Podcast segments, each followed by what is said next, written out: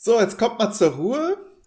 Ähm, wir wollen anfangen. Auch Oh mal gut, ne, nein. dieses Wir wollen. Ne? Der Einzige, der anfangen will, ist der Lehrer.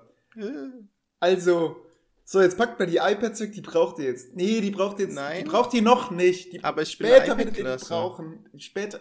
Ja, aber jetzt für die Begrüßung braucht ihr die ja noch nicht. Also legt die mal hin, sodass sie die, dass die Äpfel nach oben schauen. Welche Äpfel? Na, die auf der Rücken. Ja, okay, du hast eine Hülle. Ja, ah, Mann.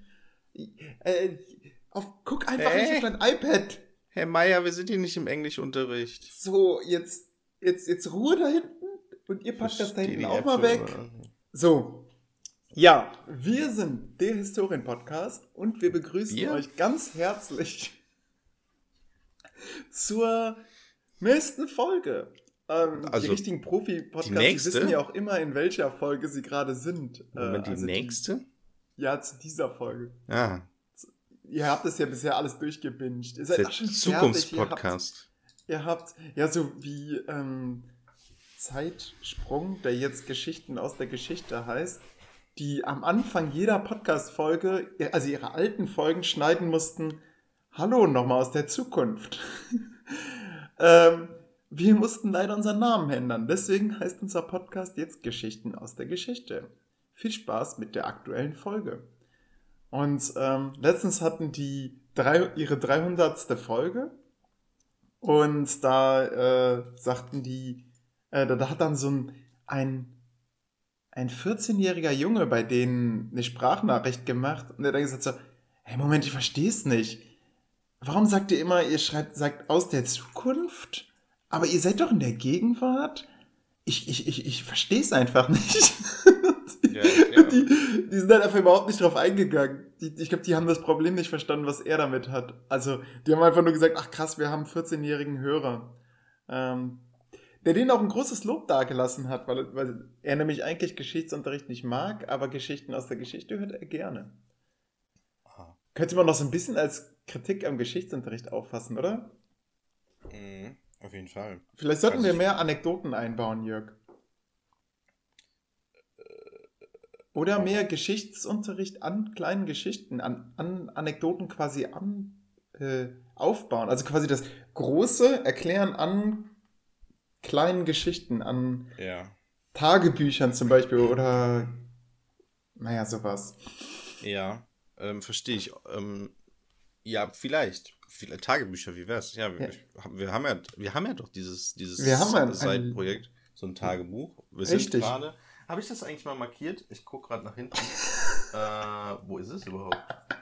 Das Ding ist, ich habe meinen meinen Schrank hier aufgeräumt. Oh, das ist so fängt das Schlimmste Übel Ja, an. ich habe ich hab ja mein Streamer-Setup hinter mir. Ich hatte Ah. ja, ähm, hinter mir hatte ich ja so ein bisschen ähm, so Material und so Arbeitsblätter, die nie Verwendung fanden und dann war das so ein fetter Stapel und so ähm, und totale Pa- Papierverschwendung und ähm, für mein Streaming-Setup habe ich mir dann das alles so ein bisschen ordentlich gemacht nach dem Referendariat. Und da sind jetzt so Lego-Figuren. Ähm, sieht auch nicht so optimal aus alles, weil ich ja nie Streamer geworden bin. Ähm, und es auch, also ich wollte, eigentlich war der Plan, ich kaufe mir dann so, so, also ich weiß nicht, ob du Streamer guckst oder so, aber ähm, die haben dann immer im Hintergrund so Pflanzen stehen und ich glaube, oft sind das einfach Fake-Pflanzen, damit es einfach ein schöner Hintergrund ist und man die nicht pflegen muss und die immer gleich aussehen. Und da habe ich auch überlegt, ob ich mir so Plastikpflanzen holen soll, die dann da so stehen und dann sieht das alles so schick aus. Und eigentlich ist totaler Quatsch, weil es totale Geldverschwendung ist, weil ich ja nicht streamen werde und auch nicht so richtig den Plan hatte. Und dementsprechend sieht das jetzt alles so ein bisschen, ja nicht kahl aus, aber so ein bisschen schon vielleicht. Da passt noch mehr in dieses Regal. Ähm, aber äh, naja, so auf jeden Ich Fall. kann mir vorstellen, dass es auch akustische Gründe hat. Denn ich nehme jetzt hier in einem sehr, sehr leeren Raum auf. Ja, das stimmt. Das Ich kann mir vorstellen, das Echo ist wahrscheinlich die Hölle. Mm, Ähm, also sorry an dieser Stelle. Jetzt wisst ihr, warum es ist. Äh, ich ziehe nämlich um. Ah, stimmt, Olli. Bevor du, ab, Ja? bevor du mit der Geschichte, äh, kurzer Disclaimer. Ähm, wir sind der Podcast für Geschichte und Geschichten. mm, das hast du nämlich vergessen. Ähm, heute ist Habe ich der, unsere Namen genannt? heute ist der, weiß ich nicht, ich glaube nicht, aber das ergibt sich aus, aus unserem Gespräch. Das, und wer uns bis jetzt noch nicht kennt, der, also. Ähm, heute ist der 22.07.2021, es ist 10.29 Uhr. So früh haben wir selten aufgenommen tatsächlich. Ja. Ähm, es sind Sommerferien und äh, Olli zieht um. Aber bevor Olli umzieht, muss ich noch einen weiteren kurzen Disclaimer sagen, den ich eigentlich sagen wollte. Ähm, ich habe was bestellt, Olli. Ähm, und hier steht jetzt bei, äh, hier steht jetzt noch ein Stop entfernt. Mhm. Ähm, Das heißt, kann sein, dass du jederzeit äh, ich, ich, aufspringst. Genau, ich hoffe, ich hoffe, äh, das bleibt natürlich live on tape sozusagen. Klar. Mm, Ich hoffe, ich höre das. Ähm, aber es müsste eigentlich. Ich müsste Deine eigentlich. Noise Canceling Kopfhörer könnten die Klingel Nee, ausblenden. ich ich habe ne? ich hab, ja- ich hab ja keine Noise Canceling Kopfhörer mehr, seitdem ich den, den Gaming-PC habe, weil. Ähm, Die hast du dann verkauft, oder? Ach so, nö, die habe ich noch, aber die benutze ich nicht am PC. Ach so, okay. mir andere gekauft. Ähm, Ach ja, stimmt, davon hast du auch schon erzählt. Die so einen Raumklang emulieren können. ja, das konnten die anderen auch. Das kann eigentlich jeder Stereo-Kopfhörer. Ach, verdammt. Das heißt, du. Aber hieß es nicht, das sind so Boxen, die, die einem suggerieren, dass das Klang von vorne kommt und welcher der von hinten kommt und so? Ja, ja. Aber das liegt auch so ein bisschen am Spiel, glaube ich. Ah, Also, okay. also ja, aber also es können jede, das können halt so, so Ohrmuschelkopfhörer besser als In-Ears. Jörg, wir sollten den Hörern vielleicht, den, den Hörern vielleicht mal erklären, warum wir so früh aufnehmen. Und zwar äh, hast du mir ja gestern um 0 Uhr 30 geschrieben, dass, du, dass wir früh aufnehmen können. Mhm, Aber das habe ich natürlich nicht gesehen, weil ich da längst geschlafen habe. Ich habe da schön, ich habe da schön mein Hörbuch gehört, Wilhelm II. von Christopher Clark, sehr zu empfehlen übrigens. Mhm. Ähm, und ja, ich war da schon weg. Mein Handy war schon im Flugzeugmodus. Und Ach, aber heute Morgen bin ich trotzdem früh aufgewacht, weil Sarah nämlich äh, arbeiten muss. deine derzeitige Freundin? Meine derzeitige Freundin, korrekt. Und die hat dann Bierflaschen umgeschmissen, die tatsächlich auch zerbrochen sind. Oh. Und das heißt, ich bin mit einem riesen Knall aufgewacht und konnte dann erstmal schön Scherben wischen. Und dabei habe ich was Erstaunliches festgestellt. Und zwar haben wir sicherlich alle schon mal Erbrochenes bei einer Alkoholparty gerochen. Das hat so einen bitteren Ge Geruch, ne? Hm. Und man tippt dann darauf, dass das irgendwie Magensäure ist. Nein, dieses Bier roch, als wäre es ausgekotzt worden. Es war, also es hat, für mich war es ein Lerneffekt. Ich dachte, ach krass. Das heißt, das ist hauptsächlich Bier, was man da, also ich habe meinen Ekel quasi komplett vor Alkohol verloren. Ich hatte eh kein, äh, kein, äh, mein Ekel vor, vor Kotze. Jetzt habe ich Ekel vor Alkohol anscheinend. Ja, wie komme ich da wieder raus, Jörg? Hm, ich kann das aufgreifen. Also ich trinke ja seit einiger Zeit keinen Alkohol mehr. Ja. Äh, und ich kann das nachvollziehen. Aha. Das Ekel. vielleicht kann ich demnächst keinen Alkohol mehr trinken nach diesem Erlebnis. Äh, ja, vielleicht. Wäre natürlich eher so ein kognitives Ding, ne? Bei mir ist ja, Ja. eine unbewusste Entscheidung. Wie hieß dieser Effekt nochmal? Bernadette-Effekt, Ähm. Ja, ja, ne? genau, in der Soße. Ah, nee, das stimmt nicht ganz. Warte, der Bernadette-Effekt war, wenn ich ein Alkohol, wenn ich ein Bier getrunken hätte, wo ich gewusst hätte, dass es schlecht ist und dass ich danach dann kein Bier mehr trinken könnte. Also, obwohl ich, Nee. obwohl ich eigentlich kognitiv weiß, dass das Bier ja schlecht war, was ich getrunken Nee. habe. Mhm. Du weißt, dass das nicht am Bier lag. Ja, das meine ich ja, weil es Du schlecht stellst. Nein. Du. Du, also du, du, zum Beispiel, du trinkst Bier und Ja. kriegst Magenschmerzen und musst dich übergeben. war. Ja. Das lag aber nicht am Bier, aber du assoziierst die Magenschmerzen und das Übergeben mit dem Bier, sodass du dann einen Ekel vor Bier bekommst. Und, aber das Krasse ist ja auch, ich weiß es eigentlich, dass es nicht am Bier lag. Genau, genau. Das haben, Ja. ich habe zum Beispiel, meine, meine Freundin hat das mit, ah, was hat sie erzählt? Ähm, weiß ich jetzt nicht mehr. Ich habe es auf jeden Fall mit Kartoffelsuppe, so eine, so eine, so eine pürierte Kartoffelsuppe oder so. Ähm, es kann auch sein, dass es an der Kartoffelsuppe tatsächlich lag, aber ich, ich lehne grundsätzlich Kartoffelsuppe ab. Also jetzt nicht so, so eine, so eine, so eine gute Bauernsuppe, sondern so eine, so eine pürierte, so, das war richtig fies. Ähm, aber es haben manche Leute, die haben, äh, die, zum Beispiel, das hat man ja auch mit, ja, nee, das ist wieder ursächlich. Ich wollte gerade sagen, wenn jemand so jemand von Sambuka gekotzt hat und dann keine Lust mehr Mhm. auf Sambuka hat. Ja, Ähm, ja. Das aber, passt leider ähm, nicht. Naja. Ja, naja. Ähm, der Erfinder hat es auf jeden Fall mit Bernabé-Soße gehabt. Ähm, und der hatte schon vorher wahrscheinlich irgendwie Magenschmerzen oder so und ähm, hat dann das so aufgestellt. Naja, ähm, aber du wolltest sagen, dass du umziehst, Olli. Ähm, Wie läuft denn der Umzug mit einer schwangeren Person? Hochschwanger, würde ich Hoch, fast schon sagen. hochschwanger. Ja, nee, hochschwanger ist man, glaube ich, erst im dritten Trimester. Sie ist jetzt im zweiten. Habe ich schon gesagt, was das Geschlecht? Ich weiß mittlerweile nicht, wem ich was sage. Weiß der Oh, Podcast nein. schon, dass wir schwanger Nein, sind? nein, ganz Kennt spannend. der Podcast habt ihr, habt ihr, Geschlecht? habt ihr so eine, so eine Reveal-Party gemacht mit so blauen und pinken Luftballons und dann kommt da Konfetti raus und dann ist das Konfetti in der Farbe des Kindes. Ähm, nee, wir haben Mhm. tatsächlich in Zeiten von Corona sowas nicht gemacht. Aber Willst du noch dazu hattet- sagen? Aber habt ihr überlegt, sowas zu machen? Nein, überhaupt nicht. Okay, ja, ich finde das auch Quatsch. Ich finde Also das sowas- Geschlecht es, spielt für uns keine Rolle, aber es wird ein Junge. Und das ist die Hauptsache. Ist es, also, Moment, hast du nicht ein Mädchen gewünscht? Ja, als Junge, als, als Mann wünscht man sich eher ein Mädchen, ne? Weil man. Das Ding ist, das hat was mit Freud zu tun, glaube ich. Und zwar sagt Freud, ja. Sicher, sehr sicher. Ich bin mir da sehr sicher, genau, dass es irgendwas mit Freud zu tun hat. Hm. Und zwar sagt Freud, ähm, dass ein, ein Junge seinen Vater töten will und die Mutter heiraten will. so Und ein bisschen Ödipus. wollen wir alle, ne? Genau. Exakt, das heißt auch Oedipus-Komplex.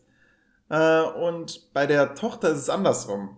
Die will eben den Vater heiraten und die Mutter töten. Und äh, ich weiß nicht, wie es in deiner Familie ist. Bei mir kann ich es nicht so ganz nachvollziehen, aber bei meiner Sch Sch äh, Freundin kann ich es kann ich's so ein bisschen sehen, glaube ich. Und naja, also lange Rede, kurzer Sinn. Ich würde es nicht ertragen, wenn ich ein Kind hätte, was die ganze Zeit im Konflikt mit seiner Mutter steht, aber mich vergöttert. Ja, Ende der Rede. Ähm, kommen wir zu einem spannenderen Thema.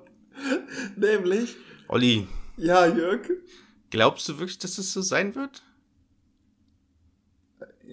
dass mich meine Tochter vergöttert? Auf jeden Fall. Ja, aber dass die stattdessen, also äh, im gleichen tötet? Atemzuge deine, deine Freundin töten möchte? Also Ja, nicht so, kann- aber nicht mag in dem Sinne? Hey, es kann natürlich sein. Ich denk, Also, also ich halte das für eine gewagte These. gewagt. Ja, Hm, gewagt ist der sein. richtige Wir werden Ausdruck, es nicht, wir ist, werden's nicht herausfinden, außer wir machen noch ein zweites und das wird dann ein Mädchen. Aber dann hat man auch schon wieder einen Störfaktor, hat man auch einen Jungen als Bruder drin. Dann ist es so, die verstehen sich dann super und wir beide sind dann so die, die eher außen vor sind, die die Regeln festlegen, die, das Establishment. Ne? habt ihr schon irgendwel- irgendwelche Regeln aufgestellt oder euch Oh, überlegt? Gute, sehr gute Frage. Ich, ich will das, ich will das. Aber Sarah wehrt sich danach so ein bisschen gegen. Okay. Äh, ich bin schon der Meinung, wir sollten so Sachen schon vorher, wir sollten uns klar machen, so, okay, wie sind unsere Werte eigentlich? Was haben wir schon immer gemacht? So, wir fahren immer mit einem Helm. Wir, natürlich Echt? machen, machen wir, na- natürlich nicht, also noch nicht. Ach so. Ich hoffe, ich hoffe, er wird es nie hören, der kleine Felix. Ah, Ähm, Felix, ah, ja, stimmt, das war der Felix. Name, ne? Felix Soller. Ich hab's Felix doch was? schon erzählt, dass ich, dass ich einen Junge bekomme, oder? Nee, nee, nee, du, du hast erzählt, ähm, wenn es ein, du hoffst, dass Ah, Und wenn es ein Junge ist, soll, es, soll er Felix heißen. Und wenn es ein Mädchen ist, dann Okay. irgendeinen anderen Namen. Dann Ja, natürlich klar. viele Spiele spielen, ne? So, ich habe zum Beispiel jetzt ein Spiel gespielt, äh, ein Spiel gekauft. Äh, ich habe es noch nicht gespielt, aber es klang gut. Es wurde in, einem, in dem Podcast Staatsbürgerkunde ähm, empfohlen. Und zwar kann man das kostenlos bestellen. Kann ich mal hier direkt weiterempfehlen. Das hat tatsächlich sogar funktioniert. Ich musste nur 3 Euro Versand zahlen. Ähm, vom BPB äh, Verlag. Ja. Warte mal. Das Spiel heißt Wendepunkte. Ich werde euch erzählen, wie es ist, wenn ich es mal gespielt habe, aber das klang echt gut. Und zwar ist das so ein Kartenspiel, wo du so deine eigene, ähm, ja, wo, wo, wo du, wo du so eine, ähm, wie sage ich es einfach, wo du zum Beispiel äh, in der DDR ähm, SED-Führer werden konntest. Okay, Führer ist der falsche Ausdruck. Du weißt, was ich meine. SED, Mhm. äh, Oberster oder Bundespräsident, also so, so Karrieren machen kannst. Und zwar musst du, musst du quasi ein Quartett legen, um dann die Punkte zu bekommen. Aber es gibt so äh, Interdependenzen, also du musst möglichst viele Punkte sammeln. Und dann kommt der, am Ende kommt der Clou, das Ding heißt Wendepunkte, weil irgendwann gibt's wieder Punkte nach der Wende. Das heißt, wenn du gut in der SED warst und dann kommt die Wende, danach kriegst du dafür doch relativ wenig Punkte. Aber zur äh, DDR-Zeit dann doch recht viele. Außer du vergeigst deine Karriere, dann wird es halt doch nicht so punktereich. Und so spielt man dann wohl gegeneinander. Ich bin mal gespannt, ich habe es bestellt ähm, und werde es dann demnächst mit Freunden spielen. Also ich werde sie dazu nötigen. Und natürlich hat man es auch im Hinterkopf, weil man natürlich mit seinen, mit seinen Nachkommen natürlich dann auch solche Spiele spielen will. Moment, und das gibt's umsonst bei BNP? Ja, tatsächlich. Das kannst du, äh, wenn du Wendepunkte Spiel eingibst, dann kommst du recht schnell auf eine Seite, wo du es sogar als Lehrer sogar kostenlos bestellen könntest von der Institution aus. Aber ich wollte es jetzt halt haben, ne? Und ich weiß auch nicht, ob es gut ist. Weißt du, man bestellt ungern Müll über die Schule, wenn man so denkt, äh, könnte ja gut sein, vielleicht ist es aber auch schlecht. Wenn ich es über die Schule bestelle, dann will ich es auf jeden Fall auch im Unterricht einsetzen. Aber es ist tatsächlich für den Einsatz im Unterricht auch gedacht. Und zwar ist das so gedacht, eine Runde dauert ich glaube, es waren zehn Minuten oder so. Ähm, und die Idee ist, du spielst mit denen das Spiel, also du lässt die in Gruppen mit neun Personen maximal zusammenspielen. Und am Ende sollen die dann ihre Karriere vorstellen. So, ah, und dann nach der Karriere war das schlecht, dass ich dann äh, es in der DDR so weit gebracht habe. Aber, was weiß ich, Benno war kirchlich organisiert, der hat es dann nach der Wende doch besser. Äh, Aha. Also klingt nach einem Spiel, wo man was lernen kann. Ja, und man will natürlich, man hat direkt den Impuls so, okay, was für Spiele soll das Spiel, äh, Kind spielen? Pokémon-Edition. Fangen wir mit der blauen Edition an oder nehmen wir die Feuerrote, die ein bessere, eine bessere Optik hat? Was ist, wenn es keine, kein Pokémon mag? Was ist, wenn es kein Zocker wird? Nein, das kann nicht sein. Ähm, ja. Ich glaube, es ist wichtig, dass man ähm, das Kind nicht so erzieht, wie man selbst gerne erzogen werden würde im Sinne von, ich erziehe einen kleinen Olli. Ja, genau. Man will natürlich, dass der Kleine immer in die eigenen Fußstapfen tritt. Und zwar in die richtigen. Nicht ja. da reintreten. Oh, genau, ja. genau. Du, du schützt, schützt den sozusagen, also im Prinzip machst du, willst du, dass das das soll deine perfekte Kopie werden, aber Exakt. auch mit, also ohne den Fehlern, die du sozusagen ja. begangen hast. Weil du genau. sozusagen, du erlebst sozusagen dein Leben, nur dass er eben, ähm, dass du halt äh, Fehler äh, vor, vorhersagen kannst im Prinzip und dann denen sozusagen davon abhältst, oder diese Fehler zu machen. Richtig. So, das heißt, ja gut, also erziehst du einen äh, Historiker-Geografen. Ja. Genau, ohne, ohne den Makel. Makel. Was, was, was für Fehler habe ich gemacht im Leben? Gar keine. Boah, da muss ich überlegen. Ja. ja, okay. Schwächen hast du auch keine. Ja, Richtig so. Verdammt, ich muss mich einfach klonen. Ja, aber wirst ja, ist ja mit ein bisschen anderer DNA noch drin. ja, ja, ne, die, da gibt es noch eine Störgröße, genau. Ja. Okay. Ähm, ja, und wie Jörg, läuft der Umzug? Der Umzug, ja, läuft super. Ich habe momentan nur so ein kleines Auto, so ein Ford C-Max. Oh. Und damit wuchte ich die ganze Zeit Bücher und CDs und Kleidungsstücke schon mal nach Stromberg. Ähm, das ist der neue Ort. Wie weit sind die ähm, entfernt? Ähm, ah, nee, ungefähr ja 100 Kilometer. Ja. Vielleicht ein bisschen weniger. Je nachdem, wie man fährt. Und, in, und in, in, was für einer Wohnung zieht ihr da ein? Also es ist eine Wohnung. Es 90 Quadratmeter. Ah, okay. Mhm. Äh, erstes Obergeschoss mit perfekter Aussicht. Ey, das ist richtig cool. Und demnächst kann ich in einer halben Stunde mit dem Fahrrad in der Schule sein. Ich bin so happy darüber. Das ist kein Autofahren mehr morgens. Ähm, ja, und das Ding ist, es heißt halt Stromberg, weil es auf einem Berg liegt. Das heißt, ich muss den Berg erstmal runterrasen viel zu schnell. Also wenn du tatsächlich mit dem Auto da runterfährst, dann musst du kein Gas mehr geben, das Auto kommt von selbst auf 50 km/h. Mhm. Und dann geht es durch Kurven. Ähm, ja. Und von da aus rase ich dann quasi mit 50 km/h mit meinem E-Bike zur Schule. Und jetzt die Frage, warum E-Bike, Olli? Ja, am Ende musst du den Berg ja wieder hochfahren. Und da kommt dann der Motor hoffentlich gut zum Einsatz. Ja, Jörg, wie waren deine Ferien? Harter Cut. Äh, ja, ich erstmal habe ich ja, im Prinzip keine Ferien. Ja, oh. stimmt. Du, wie war deine weitere Arbeitslosigkeit? Ja, ich bin, ich befinde mich ja in, in den letzten Zügen, sage ich mal. Ich sag mal so. Entspannt, mhm. aber auch angespannt. Ähm, mhm. Aus verschiedenen Gründen. Denn, ähm, haben wir das thematisiert? Ich habe ja Arbeitslosengeld beantragt tatsächlich, ne, weil sich das ja nicht so richtig gelohnt hat, meiner ja. Meinung nach. Irgendeine Stelle an einer fremden Schule anzufangen und dann richtig. ist man da für zwei Monate, dann war noch irgendwie, zu dem Zeitpunkt war auch noch Distanzlernen. Würdest du sagen, würdest du sagen, dass das eine Schwäche des Sozialstaats ist? Dass es für dich jetzt gerade besser ist, nicht zu arbeiten, als zu arbeiten? Ja, es ist ja eine, das ist ja eine, eine interessante Sache oder Diskussion, die ja auch gesagt wird, ähm, weil ähm, das war jetzt letztens auch in den Medien, weil das bei Anwälten wohl auch so ist oder generell bei Referendariatsleuten, die irgendwie äh, sowas machen, dass die halt im Prinzip so, so, eine, so eine typische Einstellungszeit ist halt direkt nach den Sommerferien, aber dazwischen liegen halt noch, also Ende, Ende April hat ja das Ref geendet. Da liegen halt noch zwei Monate zwischen bis zu den Sommerferien. So. Und das ist so total seltsam. Ähm, und ja.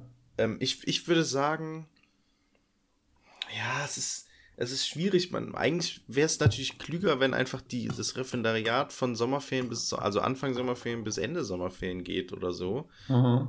Äh, vielleicht dann über zwei Jahre oder sowas. Ja, also, das wäre grundsätzlich besser. Die Zeit ist halt, ähm, so schwierig, weil es halt im November anfängt und im Mai endet. Und das ist ja jetzt, das ist ja jetzt auch das Ding, ne? Die Referendare sind ja jetzt. Ah nee, man hat ja dann neue. Ja, es ist, es ist immer diese, diese Übergangszeit ist ja teilweise. Es gibt ja Schulen, die haben dann, ähm, die müssen dann jetzt warten. Die haben jetzt keine neuen Referendare sozusagen. Den mhm. fehlen im Prinzip Arbeitskräfte, bis ja. halt die neuen kommen. Ich weiß auf jeden Fall, bei meiner alten Referendariatsschule war es so, ähm, dass ähm, wir haben aufgehört Ende April und am 1. Mai, beziehungsweise am 3. irgendwie, weil der erste ein Samstag war, ähm, sind, äh, waren direkt die neuen da. Und die sind jetzt halt da. Also da gab es im Prinzip kein, äh, gab es im Prinzip kein, kein, keine Übergangsphase, sag ich mal. Ja, sondern nur, nur ein Wochenende. Ähm, fand ich auch interessant, weil irgendwie ist es so, dann auch so ein bisschen so Massen, Massenreferendarhaltung irgendwie, finde ich. Ja. Weil, also gerade für die Lehrer, ne, für, für die Referendare ist es immer so, ja, wir kommen jetzt an und alles ist neu und alle sind so aufgeregt, vielleicht auch die Lehrer und so, aber nö, die Lehrer, die, die hatten halt letzte Woche hatten die noch die anderen Referendare ja. da, so. Genau, ne? und dann diese unangenehmen Fragen, so Kollegium, äh, wie hießen die nochmal? Ähm, ja, genau, und das ist so. Was haben die nochmal für Fächer? Ja. Ähm, so, ja. Das ist schon, schon, und, und das, das Krasse ist ja auch, viele von den Lehrern sind ja schon so in diesem. Die merken sich nicht mal mehr die Namen. Nee, die merken, nee, nicht in dem Sinne, sondern die, die wissen gar nicht mehr, wann sozusagen die Referendare aufhören und wann die neuen kommen. Ah. Ähm, sondern, also plötzlich ist halt die Verabschiedung. Achso, krass, schon vorbei. Ja, gut, die kriegen natürlich die Prüfungsphase so mit und so. Ähm, aber es ist so, ach so, ja, ach so, ihr habt schon Prüfungsphase jetzt? Also so Abschlussprüfung so? Examen? Ach krass, dann seid ihr ja bald weg. So, und dann, mhm. dann ist die Prüfung dann, ja, und wie lange seid ihr jetzt noch hier? Ja, jetzt noch so anderthalb Monate. Okay, krass. Ja, ging ja schon schnell. Und dann ist man irgendwann, irgendwann irgendwie weg. Ähm, bei uns war es halt nochmal ein bisschen seltsam, weil wir ähm, im Distanzunterricht zu dem Zeitpunkt waren, genau, als Prüfungsphase war. Dann hat, wird wieder Wechselunterricht gemacht. Da wurde, zumindest an meiner Schule, wurden wir nicht eingesetzt, sondern eher so gerade wegen Corona, ähm, dass wir jederzeit einspringen können, falls irgendein Lehrer irgendwie in Quarantäne muss oder sowas. Ähm, und dementsprechend war ich kaum noch an der Schule im Prinzip. Und lustigerweise habe ich mit meiner Freundin auch drüber geredet, also mit Lara. Ähm, ich habe halt seit Dezember nicht mehr richtig unterrichtet. Ah, krass. Du läufst trocken. ja, und dementsprechend ist jetzt auch so ein bisschen, also jetzt ist halt die heiße Phase, ne? Wir sind jetzt in Woche, Ende Woche 3 von den Ferien oder Ende Woche 2? Weiß gar nicht. Ende Woche 3, ne? Ende Woche 3, ja. Genau. Ähm, von 6,5 im Prinzip. Ähm, und äh, so langsam muss man natürlich auch anfangen zu planen. Ähm, ich weiß nicht, wie es bei dir aussieht, aber ich habe noch nicht so richtig angefangen. Also ich habe mir so, so einen ja. Plan, ich mir so einen Plan gemacht Du kennst ähm, schon deine Stunden, ne? Also äh, du kennst schon deine, deine Kurse. Mm, ja, genau. Ich weiß noch nicht genau, an welchem Tag sie liegen, aber ich weiß auf jeden Fall, dass ich, äh, welche Klassen ich habe. Okay. Ja, ich kenne, ich weiß, dass ich eine Q1 bekomme in mhm. Geschichte. Ja. Geschichte. Das ist schon der Rheinländer wieder. Ähm, ja, und äh, da wusste ich auch erstmal gar nicht hoch, was, was haben die denn überhaupt für ein Buch? Hab dann ein Buch bei mir gefunden, was passen würde, aber das ist maßlos veraltet. Das war aber das Richtige. Ähm, aber hey, passt schon. Ähm, ja, aber da fangen wir erstmal mit französischer Revolution an. Obwohl der Lehrplan eigentlich verlangt, dass wir schon damit durch sind. Keine Ahnung warum. Aber das Buch verlangt es und weil wir halt dieses alte Buch benutzen, ach, ich weiß gar nicht, ob ich das alles sagen darf, weil das, natürlich kein gutes Bild auf die Schule wirft. Wir fangen an mit französischer Revolution in der Q1. Interessant, weil bei uns haben wir angefangen mit, ähm, äh, was war das denn? Deutsch, hier Na Napoleon. Ah nee, doch ist ja französische Revolution. Ja, aber Napoleon ist ja im Prinzip dann ist ein Aus, der, der, genau, der erklärt ja tatsächlich die Revolution für beendet. Ähm, ja, warte mal, die, die hat bei mir, hat sie, ich, ich weil das Lustige ist, ich, ich habe nämlich, ich war im Ausbildungsunterricht, genau zu dem Zeitpunkt. Ähm, also sozusagen erste Stunde, ab der ersten Stunde war ich da und irgendwann habe ich selbst unterrichtet. Ähm, die hat einfach mit, ähm, ja, mit Napoleon begonnen. Genau. Okay, und die, die Schüler fragen sich so, okay, und wo kommt der her? Ja, Auswuchs der französischen Revolution. Und jetzt halt die Fresse. ja, nee, die hat, die hat mit die Deutschen angefangen. Ah, die Deutschen und Napoleon, ne? Da gibt's ja eine Doku. Genau, genau. Die, ja. Damit hat sie angefangen und dann daraus hat sie dann so Fragen entwickelt und das ist okay, das ist, was ist denn Deutschland und so und das wird so auch in der, innerhalb der, der, der Folge so aufgeklärt und was, was sind die Folgen von Deutschland, das hat sie sozusagen herausgearbeitet ähm, und dann ist sozusagen, ja gut, und dann ging es halt los, ne? Mhm. So. Ähm, was passiert denn jetzt mit Deutschland? Und ab 1848 habe ich dann übernommen, genau. Ich werde das, werd das auch kurz halten. Meine genau, allererste Stunde ja. äh, habe ich, hab ich gestern noch geplant. Tatsächlich, wir können ja mal, ich kann dir mal kurz vorstellen. Und zwar, alle sind natürlich jetzt angespannt, wollen wissen, hey, wie plant Olli seine Stunden? Äh, und zwar erstmal hier so ein man muss ja erstmal strukturiert wirken. Ne? Also ich habe sogar tatsächlich ein Inhaltsverzeichnis, so, äh, also ein, äh, so ein Ablaufplan, was machen wir? Als Ablauf erstmal Erwartungen an den Geschichtsunterricht, dann Leistungserwartungen, dann Geschichte versus Vergangenheit, wozu ist Geschichtsunterricht eigentlich gut, Bücherverteilung und dann Einstieg in die französische Revolution. Und als Einstieg in die französische Revolution habe ich ähm, einen Trailer von Assassin's Creed rausgesucht. Die Idee kommt tatsächlich nicht von mir selbst. Äh, die die habe ich im Referendariat mal aufgegriffen. Und zwar, wenn man sich den Trailer von Assassin's Creed Unity anschaut, dann wird da ein krasses Bild auf die Stürmung der Bastille geworfen. Die wirkt richtig so, die wird so glorifiziert, weißt du, so die bösen Truppen in der Bastille und der der positiv, ähm, die, die, die positiver wirkenden Revolutionäre, die dann von diesem, Proze äh, von diesem ähm, Protagonisten mit der Klinge unterstützt werden, ja, die kämpfen halt gegeneinander. Und es wirkt wie so ein extrem ungleicher Kampf. Und äh, am Ende wird dann heldenhaft der, äh, der, ähm, der Befehlshaber dann ja gestellt. Ja. Und wenn man das dann damit vergleicht, wie dann also die der geschichtliche Hintergrund war, dann wirft das schon ein interessantes Bild auf diesen auf dieses Spiel.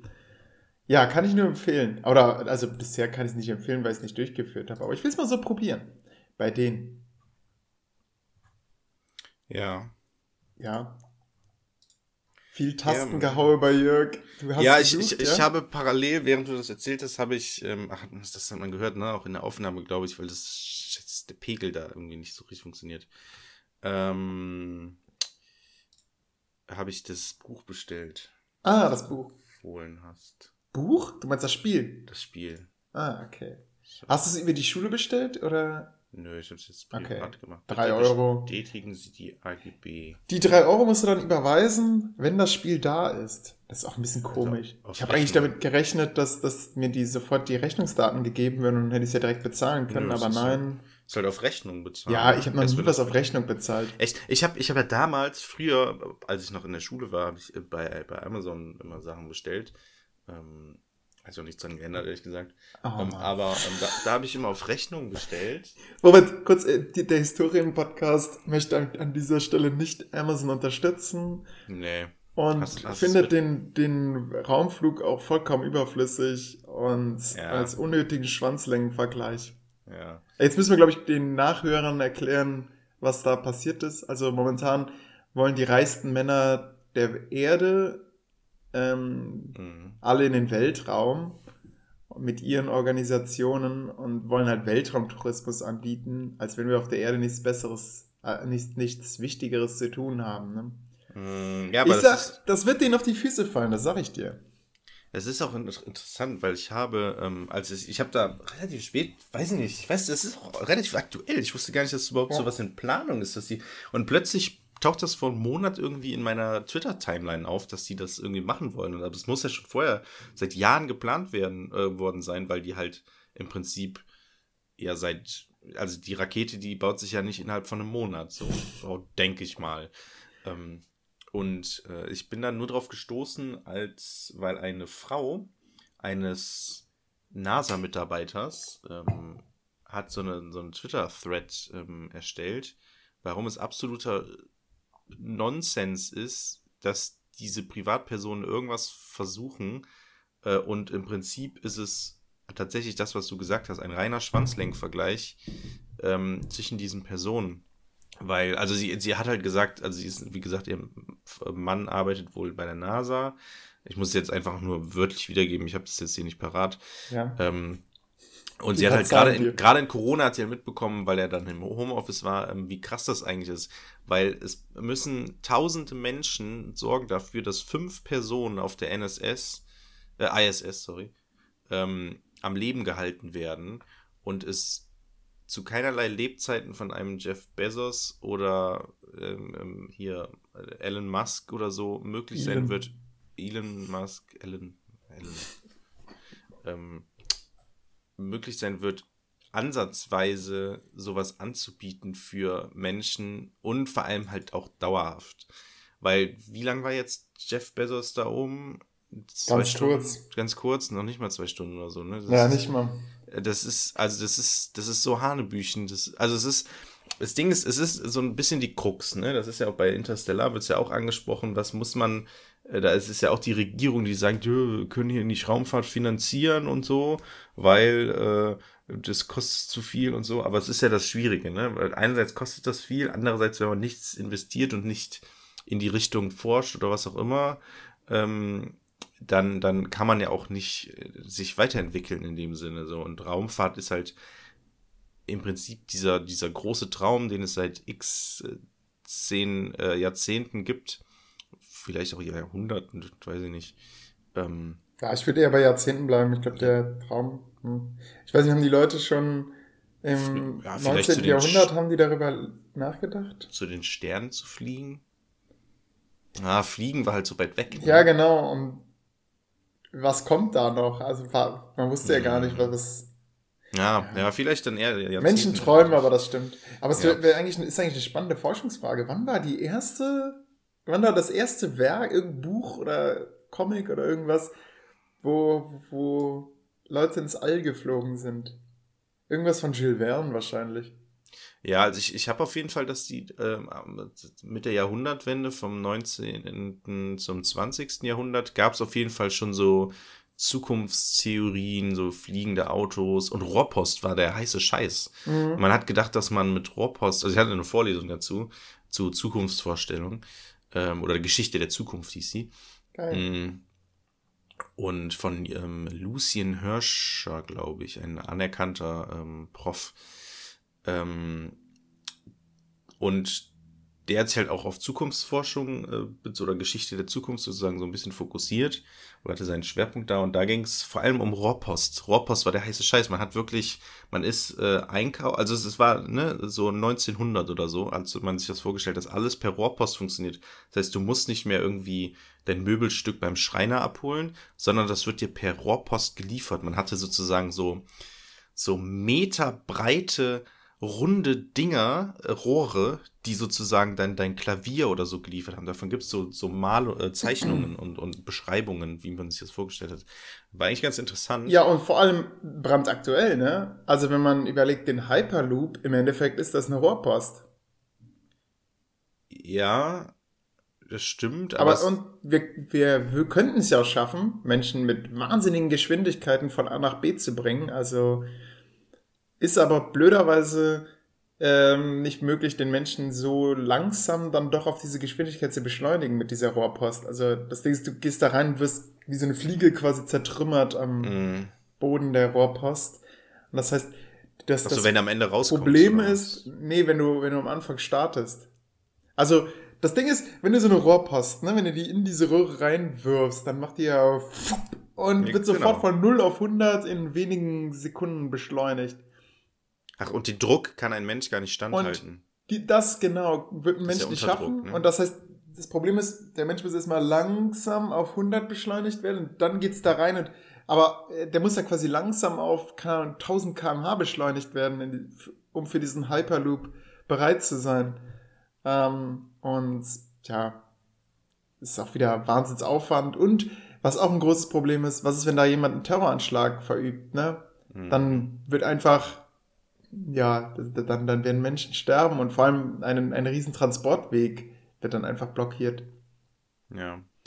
Ja. Naja, auf jeden Fall ist, ist, ist, ist, ist dieser äh, wir müssen die, Kurve schlagen. Das, das, also wir arbeiten uns langsam zurück.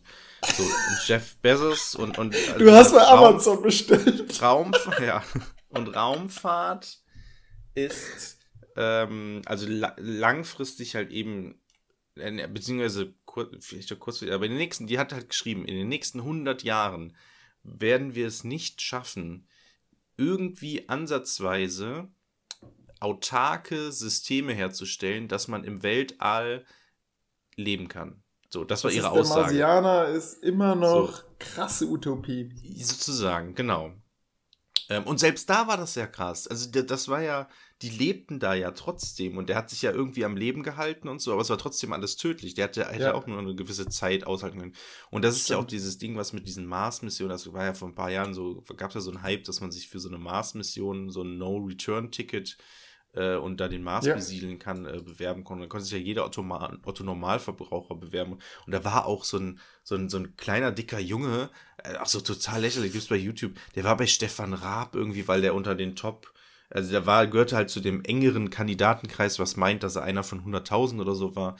Ähm, und der saß dann bei ihm und, äh, also bei Stefan Raab und dann interviewt und so, ja, und warum machst du das? Und ja, es ist so Menschheitsgeschichte und ich möchte Teil davon sein und so. Und irgendwann habe ich mal, gibt es so ein Harald Lech-Video, wo Harald Lech einfach sagt, das ist so ein Schwachsinn, dieses, auf dem Mars, geh mal in die Antarktis und leb da drei Tage so. Und das hast du jeden fucking Tag. Du kannst nicht einfach rausgehen. Du, kann, du bist in, gefangen in deinem der eigenen kleine dicke Haus. Junge denkt, der kann da Playsy zocken. Ja, der denkt, das wäre mega geil. Aber das ist, allein die Reise dahin wird so, so katastrophal anstrengend. Du brauchst ja super lange. Und es ist so, naja, auf jeden Fall wird erstmal nicht passieren. Gegenargumente sagen natürlich, ja, aber guck doch mal, was in den letzten zehn Jahren alles entwickelt wurde. Das stimmt natürlich, aber es ist trotzdem, naja. Ist die Frage, so. ob es sinnvoll ist, ne? Ja, ja, das, genau, das ist ja das, das ist ja auch so ein bisschen so das Thema von, von Interstellar, also das unterschwellige Thema. Ja, ja das stimmt, genau. Ne? Sollen wir nicht lieber erstmal die Erde in den Griff bekommen? Genau, aber das da, in, in, dem Film ist es ja so, dass, dass die Erde nicht mehr in den Griff zu bekommen ist, ja. faktisch.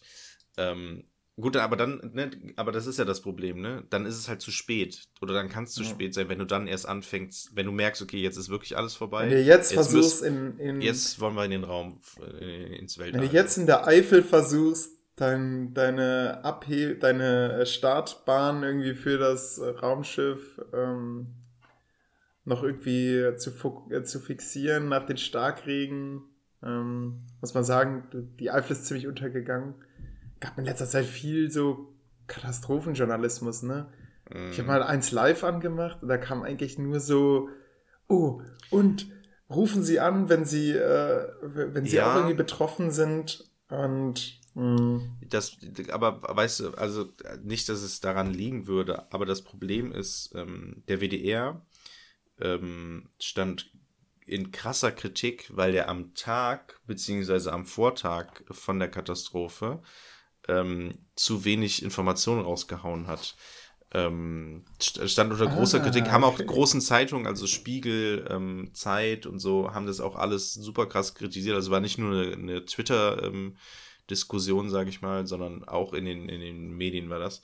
Ähm, weil halt der WDR im Prinzip ganz normal mit seinem Programm weitergemacht hat und Aha. die Bevölkerung, und es gilt halt immer noch, der öffentlich-rechtliche Rundfunk dient zur Informations- und Risikoinformation ähm, äh, für die Bürger im Prinzip. Dafür ist der da. Das ist eigentlich mhm. eine der Hauptaufgaben so. Ähm, und das hat der WDR wohl nicht erfüllt an diesen zwei, drei Tagen. Beziehungsweise Ach, am Anfang sozusagen, als es, als es sozusagen losging.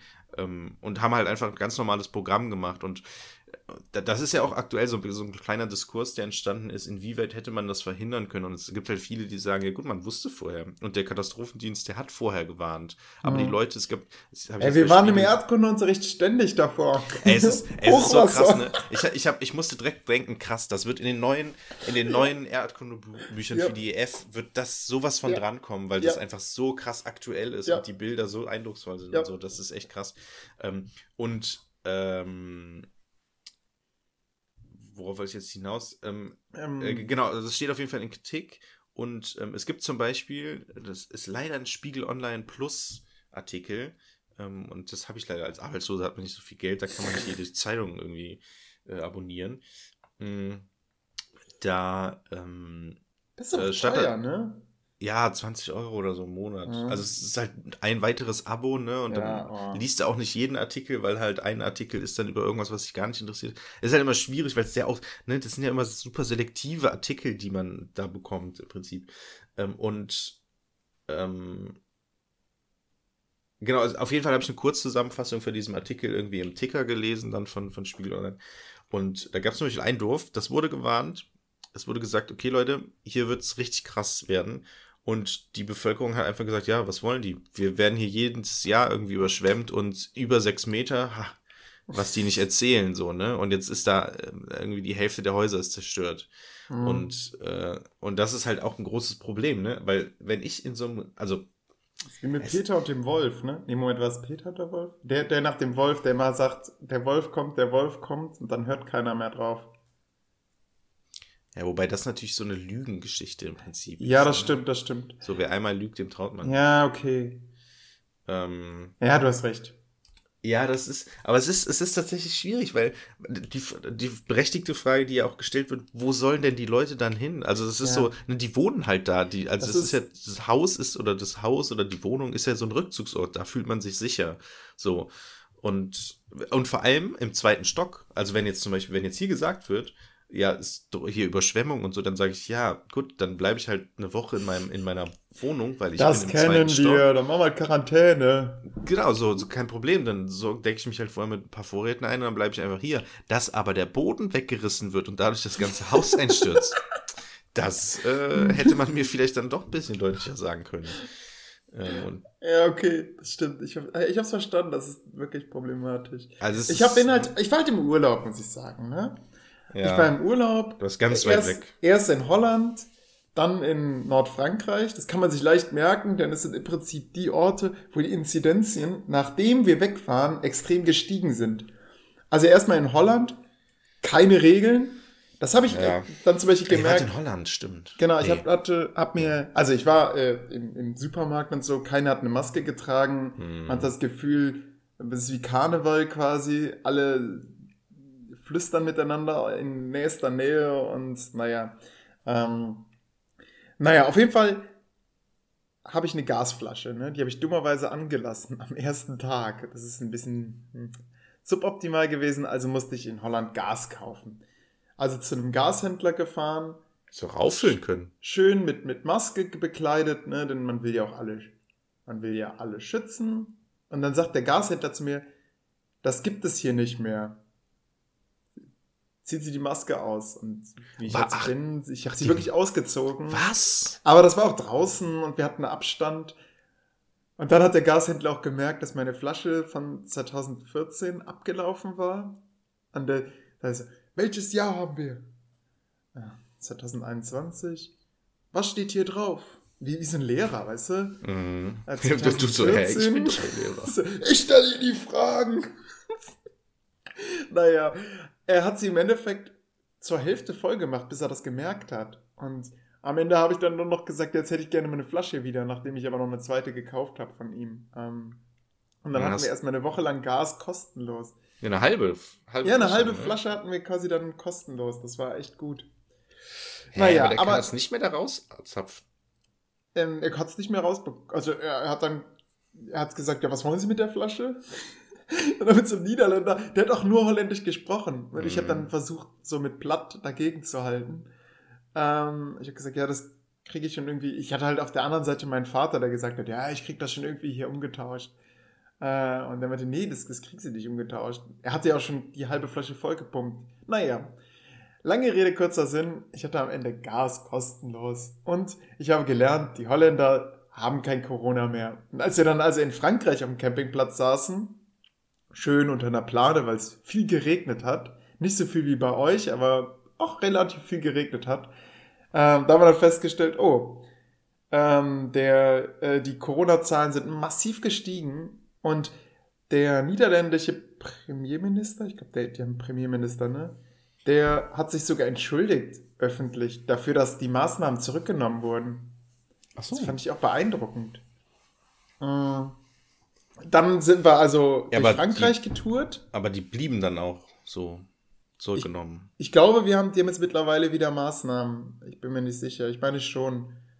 Wir müssen jetzt doch wieder Maske tragen. Also, ich, Vor allen Dingen, ich, ich verstehe das, also wenn wir jetzt mal kurz bei dem Thema bleiben, ich verstehe das nicht. Ich war nämlich letztens auch, ich wohne ja an der, meine Heimat ist ja an der niederländischen Grenze und ich war letztens auch in, äh, oh, kann ich sehr empfehlen, ähm, für diejenigen, die da irgendwie mal in der Region sind, äh, in Roermond gibt's ein, für die Camper unter euch, liebe ZuhörerInnen, moi. mh, gibt es äh, da einen Decathlon, das ist ja diese große, dieser große Sportladen in Roermond. Und in Kombination in einem Gebäude, also oben ist Decathlon, nee, unten ist Decathlon und oben ist äh, Freibeuter. F mit V geschrieben und mit IY. Ähm, Freibeuter. Freibeuter. Ähm, ein, ein, das ist ein Camping, Campingladen. So, sehr groß, genauso wie Decathlon. Aber machen halt ein sich gegenseitig krass die- Konkurrenz? Nee, ich glaube, das ist so, so eine Verbindung irgendwie, weiß ich nicht. Also die, das lustig, das ist nämlich das Lustige. Beide bieten irgendwie so Zelte, so Outdoor-Zelte an und, und Matratzen und so, also Isomatten und so. Mhm. Ähm, und äh, es macht sehr Spaß. Da kann man guten, also gut eine Stunde hinfahren, dann rennst du durch den Laden, entdeckst ganz viele Sachen und äh, kannst auch viel ausprobieren. Da sind die ganzen Zelte aufgebaut, das ist echt cool. Und äh, Oh, das finde ich grundsätzlich toll. Aber ich falle da mal ne? vom Glauben ab, wie viel sowas kostet. Also ich war Ja. mal in, in äh, Köln in so einem Laden. mh, Ich habe mir einen Spaß draus gemacht, mit einer Freundin zu wetten, wie viel ein Zelt kostet. Und wir lagen immer, Ja. immer weit drunter. Mh. Aber jetzt einfach, man denkt, ja, komm, jetzt übertreib mal 300 und dann kostet es einfach 600. Und Das ist, mh. was, ähm, ja. Ja, ich habe, ich, äh, weil ich, ähm, ich fahre nämlich auch in Urlaub jetzt in, in knapp anderthalb Wochen äh, nach Österreich und fahre da zelten ähm, auf dem Campingplatz von meinen Eltern. Mm, Und äh, die, dafür brauchten wir noch ein Zelt, weil das Zelt, was meine Eltern haben, ist nicht so geil. Ähm, und dann bin ich mit meinem Vater letztens irgendwann spontan dahin gefahren, haben auch, und dann habe ich unter, äh, auf dem Weg hin, habe ich gedacht, okay, dann gucke ich einfach mal, worauf muss man denn beim Zeltkauf achten. Habe so eine Seite aufgeschlagen, wo dann so Tipps standen und so Wassersäule und Abstand und am besten zwei Enge zum besseren Lüften, bla bla bla. Mhm. Und äh, dann waren dann natürlich auch so Angebote, ja, und wenn sie für den Typ ist das und das ist gut. Und ich so, okay, dann gucke ich mal, was die für Zelte hier so auf dieser Seite anbieten. Und das waren alles so 1000 Euro Zelte, ne? Mhm. Und, also, und das ist echt ein gutes Zelt. Ich so, fuck, ich will ja kein 1000 Euro Zelt kaufen für jetzt eine Woche Österreich-Urlaub. Ähm, aber gut, da, in dem Laden gibt's dann auch günstigere Die tatsächlich. sagen, die wärmen halt meistens damit, dass sie dann Leben lang halten. Ne? ja, ja, genau. Ja. Aber was ich, was ich immer schwierig finde, ist der Aufbau. Stell dir mal vor, du kommst an, ne? Du siehst, boah, da hinten ist schon der Strand. Und dann erstmal zwei Stunden Zelt aufbauen. Nee, eben nicht. Die neuen Zelte brauchen nicht so lange. Es Ja, gibt teilweise welche, die mit Luft einfach, die haben gar keine Stangen mehr. Ja, Ähm, dann gibt's so Wurfzelte, die so Hab ich. So, wir haben ein Wurfzelt.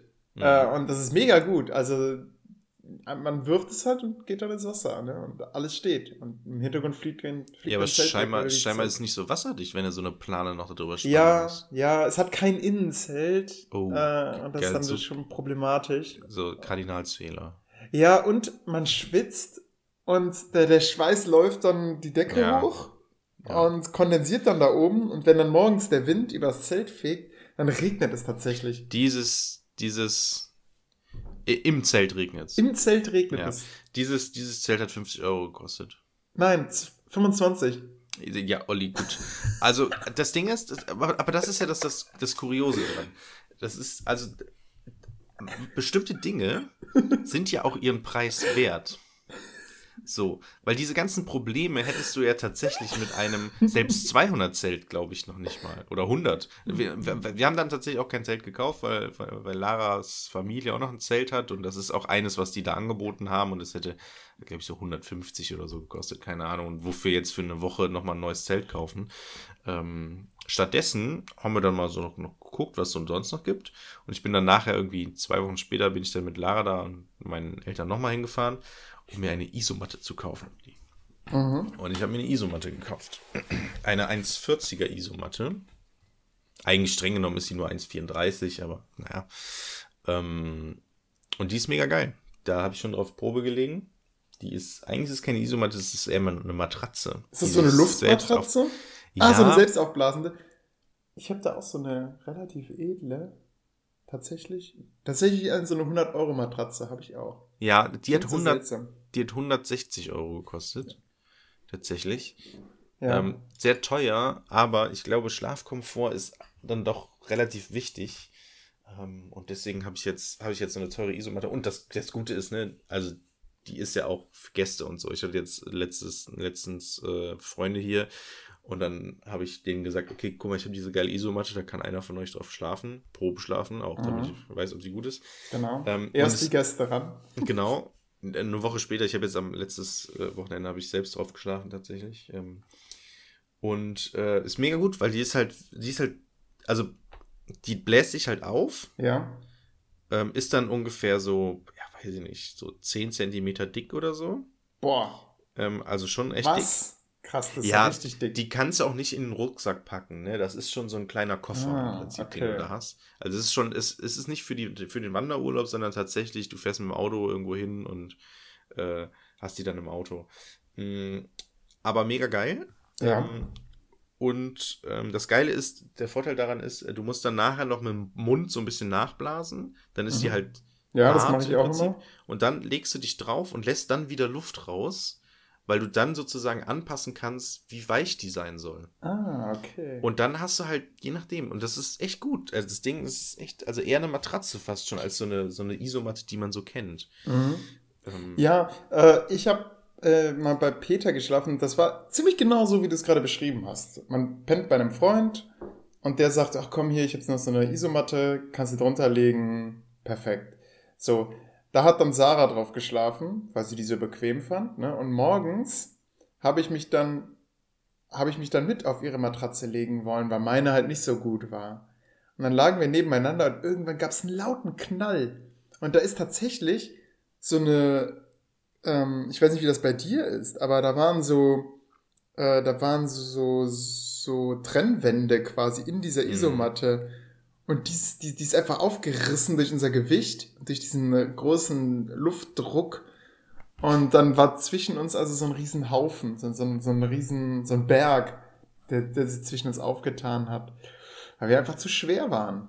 Ich glaube, es lag an Sarah. Sarah ist schon sehr. ja. Es ähm, kann nicht an mir gelegen, aber ich habe einfach ja. nur Vielleicht an meinen schweren Knochen, ich weiß es nicht. Aber war das so eine, war das eine Isomatte oder eine Luftmatratze? Nee, das war eine, oh, gute Frage. Ich meine, das war auch so ein, nee, ich glaube, das war eine Luftmatratze tatsächlich. Weil man, man kennt ja diese, diese typischen Luftmatratzen, die es auch oft bei Aldi oder so im Angebot gibt oder. Ja, das war auch so eine teure. So, aber die, diese mit diesen coolen, die man dann auch gerne irgendwie ins Wasser mitnimmt. Diese, die, ja. weißt du, welche ich meine? Die, die, habt ihr auch, hast du mir auch mal angeboten. Wo immer, ah nee, gar nicht, du hast so eine, du hast so eine fette, so eine komische, ne? Ja, ich habe so eine, wo man, die man an den Strom anschließt und die ja, dann so ja. sich aufboostet. Hm. Und dann kontinuierlich während der, Nacht leicht Luft verliert. Genau, und irgendwann ist man wie in so einem Wasserbett. Genau, irgendwie. das ist lustig. Ich bin halt signifikant schwerer als Sarah. Ähm, und man wird dann so zum, zum, zur Sonne, weißt du? Und man entwickelt Zur eine eigene, ja, man entwickelt eine Anziehungskraft. Ach so, okay, verstehe ich. Ja, wie diese, diese bei Gravitation. Kennst du diese Gravitationstücher, wo dann so Ja, Moment- genau, so- genau, exakt. Und ich bin halt die Sonne und sie ist dann die Erde, aber Mhm. da Und sie rutscht immer so, zu dir. Genau, sie, sie rutscht dann auf mich zu und es fehlt halt, Mhm. eigentlich müsste sie sich bewegen, um mir entkommen zu können, um die, die Fliehkraft als Ausgleichskraft nutzen zu können. Ja, ja. Ja, das ist, ähm, ja. Naja, aber dann warst du in Frankreich. Aber der Vorteil ist, genau, der Vorteil ist, wenn du so ein Wurfzelt hast, du, du hast halt kein Problem damit, einfach aufzubrechen und weiterzufahren, weil das Zelt nicht nur leicht aufzubauen ist, sondern auch schnell abbaubar ist. Mhm. Und deswegen haben wir relativ viele Campingplätze unsicher gemacht. Also erstmal Holland und dann sind wir so durch äh, Frankreich gecampt. Und in Frankreich haben wir ein Museum zum D-Day besucht. Da waren wir in der Ah, ja, Normandie. Stimmt, das war ja, das hast du mir geschrieben, dass du und, und du warst am Strand. Richtig, genau. Ich war da am Strand, wo sie gelandet sind. Der Konnte, in- konnte man Warte mal, was den Film ich die ganze Zeit denken musste? ähm, oben. Der Soldat James Ryan. An die Anfangsszene, da musste ich natürlich die ganze Zeit dran denken. Ich dachte dann oben. Du meinst der Junge, der, der Mann, der, der mit dem Haus wegfliegt? Mit Hm. dem Jungen? Ah. Was ist nicht dein Lieblingsfilm? Ähm, mit dem Hund. Der Hund war süß. Mein Lieblingszitat ist, der Kragen der Schande steht mir nicht. Oder so diesen, diesen, womit sich Hunde halt nicht kratzen, äh, oder lecken, nicht lecken, ne, damit die, dann haben die so einen Kragen an. Der Kragen der Schande steht mir nicht. Naja, also, Museum D-Day. Da gibt es verdammt viele Museen. Die meisten Museen sind aber, wenn man dem Internet richtig folgen kann, so, so, Krieg, Krieg, Panzer, Woo.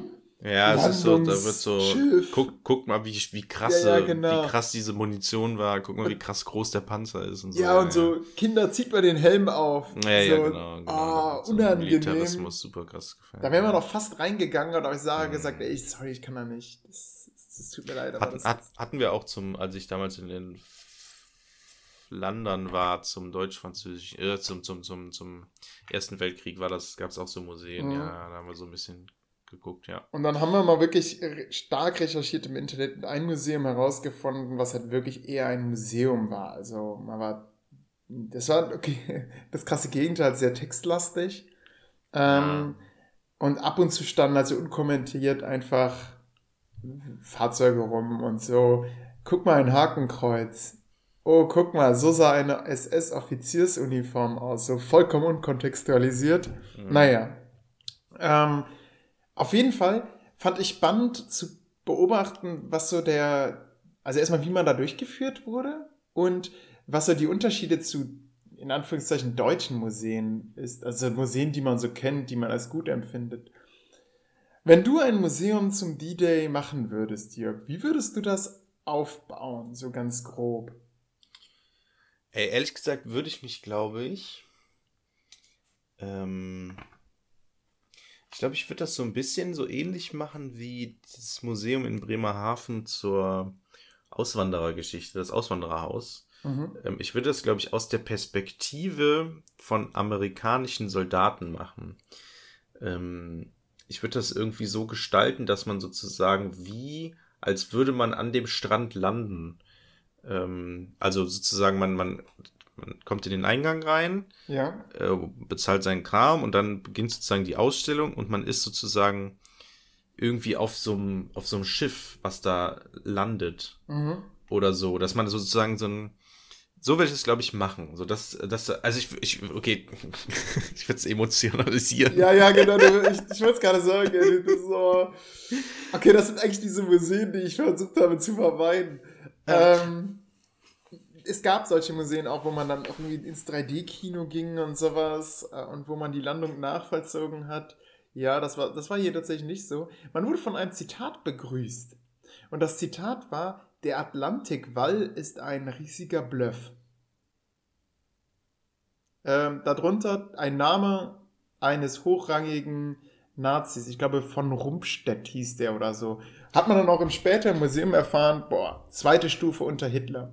Der also ähm, für den Atlantikwall zuständig war. Moment, Zitat, Moment, das war ein, kein Deutscher. Doch, ein Deutscher. Der Atlantikwall. Wall ist ein großer Bluff. Was ist mit Atlantikwall? Ich, ich dachte Ach so, Atlantikwall ist die, diese Verteidigungsanlage der Deutschen. Hä, aber das hat er gesagt? Das hat er gesagt, genau. Das ist exakt der Punkt.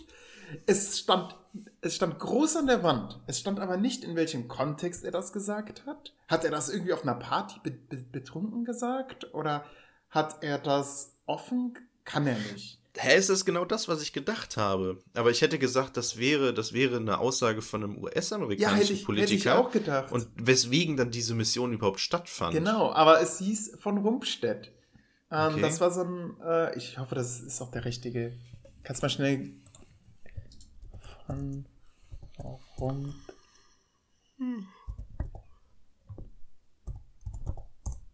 Ich meine, der hieß von Rumstedt. Oh. Ähm. Atlantikwall. Ich gebe erstmal Atlantikwall. Schauen wir. Ähm, Verteidigungswahl. Ja, sorry, ich bin anscheinend doch ah, nicht so okay. Gut. Hier, ja, äh, Rundstedt das. hieß der, Generalfeldmarschall ja. Gerd von Rundstedt. Ja. So, und dann stand da groß, das ist ein großer Bluff. Ich weiß ja? warum.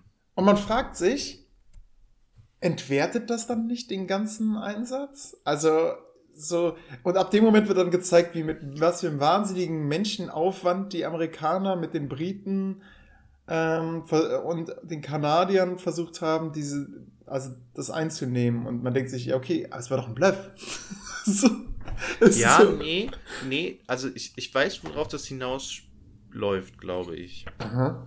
Hm, weil ich habe jetzt, ich habe jetzt, ich habe gerade mal einfach Atlantikwall eingegeben und ja. ähm, hier steht äh, Operation Overlord, was ja im Prinzip der D-Day ist, ähm, steht hier bei, äh, es ist Wikipedia, aber naja, steht hier, während der Operation Overlord zeigte sich hier besonders stark der Nachteil der geringen Verteidigungstiefe. Nur mittels befestigter Strände die massive Überlegenheit an Material, Informationen und Mannschaften der Alliierten auszugleichen, ihnen ins Meer zurückzuwerfen, stellt sich fast unmöglich dar, zumal die Landungsstrände im Vorfeld fast alle schwer von See und aus der Luft bombardiert worden waren. Das heißt, es ist im Prinzip, damit ist mit dem Zitat ist, glaube ich, gemeint, man hat sozusagen entlang der Küste Verteidigungslinien aufgebaut, aber sobald die einmal durchbrochen wurden, was ja auch diese massenhafte Anstürmung beschreibt im Prinzip, man braucht nur mhm. genug Material, was man sozusagen hinterher schiebt, sobald diese Linie durchbrochen ist, ist im Prinzip dahinter ist nichts mehr. Dann hat man es mhm. eingenommen. So, man muss nur die erste Linie durchbrechen. Und ah, das ist ja im ah, Prinzip okay. beim D-Day dann auch wahrscheinlich passiert. Ne? Also ich, ich kann ja, ja weiterlesen. Ähm, war eine erste Breche geschlagen, konnte der Invas Invasor weit in alle Richtungen vorstoßen. Alle Seiten der auf Seiten der Deutschen führten Kompetenzunklarheiten, Fehleinschätzungen, wechselnde Strategien zur Verteidigung des Atlantikwaldes sowie die bis zum D-Day vorherrschende Annahme, die Invasion würde von der schmalsten Stelle des Ärmelkanals stattfinden, zu weiteren schweren Fehlentscheidungen, die im weiteren Verlauf der Invasion begünstigt sind. Ja. Ja, genau. also ähm, für mich hat es erstmal irritierend gewirkt weil es halt den ganzen Einsatz eigentlich so ein bisschen entwertet hat. Vor allem, weil eben das, was du jetzt gerade gesagt hast, nicht da dran stand. Ja. Das zweite Ding ist, äh, ähm, in der Ausstellung wurde eher deutlich, dass danach eigentlich die Deutschen stärker wurden. Also in diesen Partisanenkämpfen danach, da hatten sie gesagt, hinter jeder Hecke hat quasi, konnte ein Deutscher hocken und hockte dann auch oft. Und das war dann nicht so ein Heckenschütze, sondern dann standen einfach Panzer, die dann auf dich gefeuert haben. Ähm, also da hatten die Amerikaner eigentlich die höchsten Verluste, sogar noch höher als bei diesem Landungstag. Außerdem wirkten die Engländer immer so ein bisschen wie so, wie so Feiglinge, also in der mhm. Ausstellung, weil sie eben nicht mitgemacht haben bei der ersten Landung, sondern erst danach dann gekommen sind. Also die haben erstmal die Amerikaner vorgehen lassen, um danach dann ihren eigenen Strand zu erobern. Wo man sich auch denkt so, Moment, aber man hatte ja schon einen Strand erobert. Hätte man nicht einfach da dann Engländer landen können und dann quasi die deutschen äh, Stellungen von hinten überlaufen können? Naja. Ähm, das waren so Fragen, die haben sich für mich auch nicht so ganz geklärt. Aber man ist natürlich auch in Frankreich und da wird dann auch Fokus drauf gelegt, dass die, dass die französische Bevölkerung sich sehr gefreut hat und die, die Alliierten unterstützt hat und dass sich der Widerstand angeschlossen hat und so weiter. Stimmt. Wie wird denn die französische, also das französische Verhalten generell oder Frankreich generell im Zweiten Weltkrieg dargestellt aus das Sicht von Frankreich? Sah aus wie ein einziger Widerstands, ein einziges Widerstandsnest. Also das Vichy-Regime wurde für mich mit keinem einzigen Wort äh, genannt. Also das war wirklich, das wurde einfach ausgeblendet. Es, natürlich kann man sagen, mit der Begründung natürlich, dass, hey, es sollte hier um den D-Day gehen und, und um diese Landung der Amerikaner mhm. und Briten und Kanadier. Ähm, ja. Was, was mich dann noch irritiert hat, ist, also man kennt das ja in deutschen Museen, wenn man in ein Kriegsmuseum geht, dann ist am Ende immer die Botschaft, Jörg, drop it. Mhm. Das darf nie wieder passieren. Genau, richtig. Und das kam einfach gar nicht. Es ist einfach so, ja, und hier haben wir noch so ein paar Panzer für euch. Und jetzt, ciao, da hinten ist der Ausgang, da hinten gibt's noch Toiletten. Ähm, ja, und natürlich geht ihr vorher noch durchs Museum, äh, äh, durch, durch den, den Museumsshop. Äh, es gab nicht so eine Botschaft, also es war nicht so, man wird mit einem Zitat reingeleitet und am Ende kommt dann, aha, man sieht, es war doch kein Bluff. Oder ähm, keine Ahnung, sowas darf nie wieder passieren, Krieg ist schlecht, aber das Problem ist natürlich auch so, okay, dieser Krieg war vielleicht nicht schlecht, sondern einfach ein notwendiges Übel. Also ähm, ist ein bisschen schwierig, denn hätten sie es nicht gemacht, dann wären die Nationalsozialisten ja viel länger an der Macht geblieben und hätten, mm. hätten weiter ihr Unheil getrieben. Noch ein Kritikpunkt an dem Museum. Warum fängt man nicht erstmal so ein Museum an mit, okay, so war die Ausgangssituation da waren so und so viele Deutsche wahrscheinlich stationiert und gab es nicht auch dieses Problem, dass, dass dieser von Rumpstedt, ich hoffe, ich bringe jetzt nicht Sachen durcheinander, aber hatte der nicht gepennt in dieser Situation? Hat er sich nicht irgendwie seinen Rausch ausgeschlafen und hatte seinen Leuten gesagt, weckt mich nicht? Das, ich, wird, ich das wurde auch nicht, äh, wurde auch komplett weggelassen. Ich gebe dir mal bei, bei, hier bei Wikipedia ein. Wurde überhaupt ähm, die deutsche Sicht sozusagen angezeigt?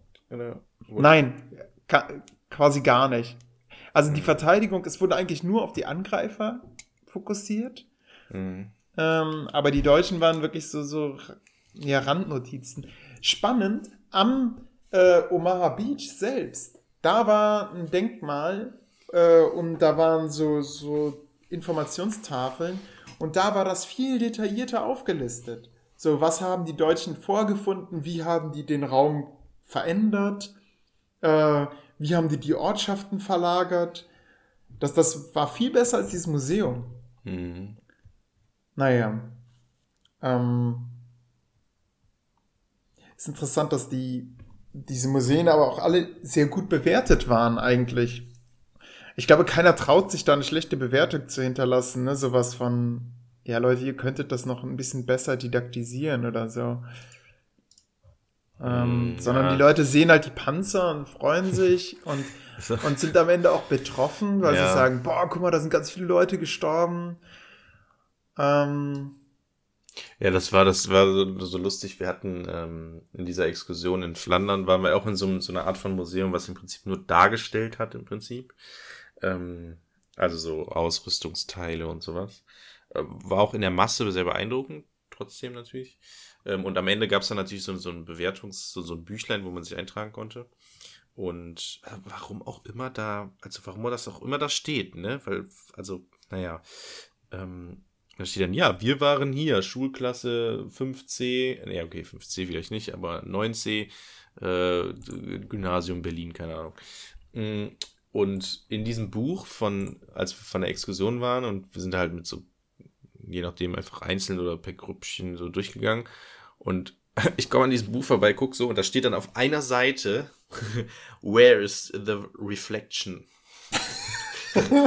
und ich wusste genau, das hat einer von diesen Exkursionsteilnehmern reingeschrieben. Ähm, und ich bin mir nicht sicher, ob das nicht sogar falsch geschrieben wurde, weil es gibt ja Reflexion und Reflexion. Ähm, also die, die Reflexion des Spiegelbildes und mhm. die Reflexion des Geschichtsunterrichtes. Ach. Ähm, Moment, das schreibt man unterschiedlich? Jetzt hast du ja, aber auch mit, falschen mit Fuß X oder mit K. Ich bring's auch immer durcheinander, welches. Ich glaube, das mit X ist, ähm, ist die Ich- Reflexion. Ich hätte beides mit X geschrieben. nee, reflektieren. Du Ach, reflektierst. das natürlich. Und der Spiegel Reflekte. reflektiert Licht. ja, du hast recht. Ähm, Ah, scheiße. Okay.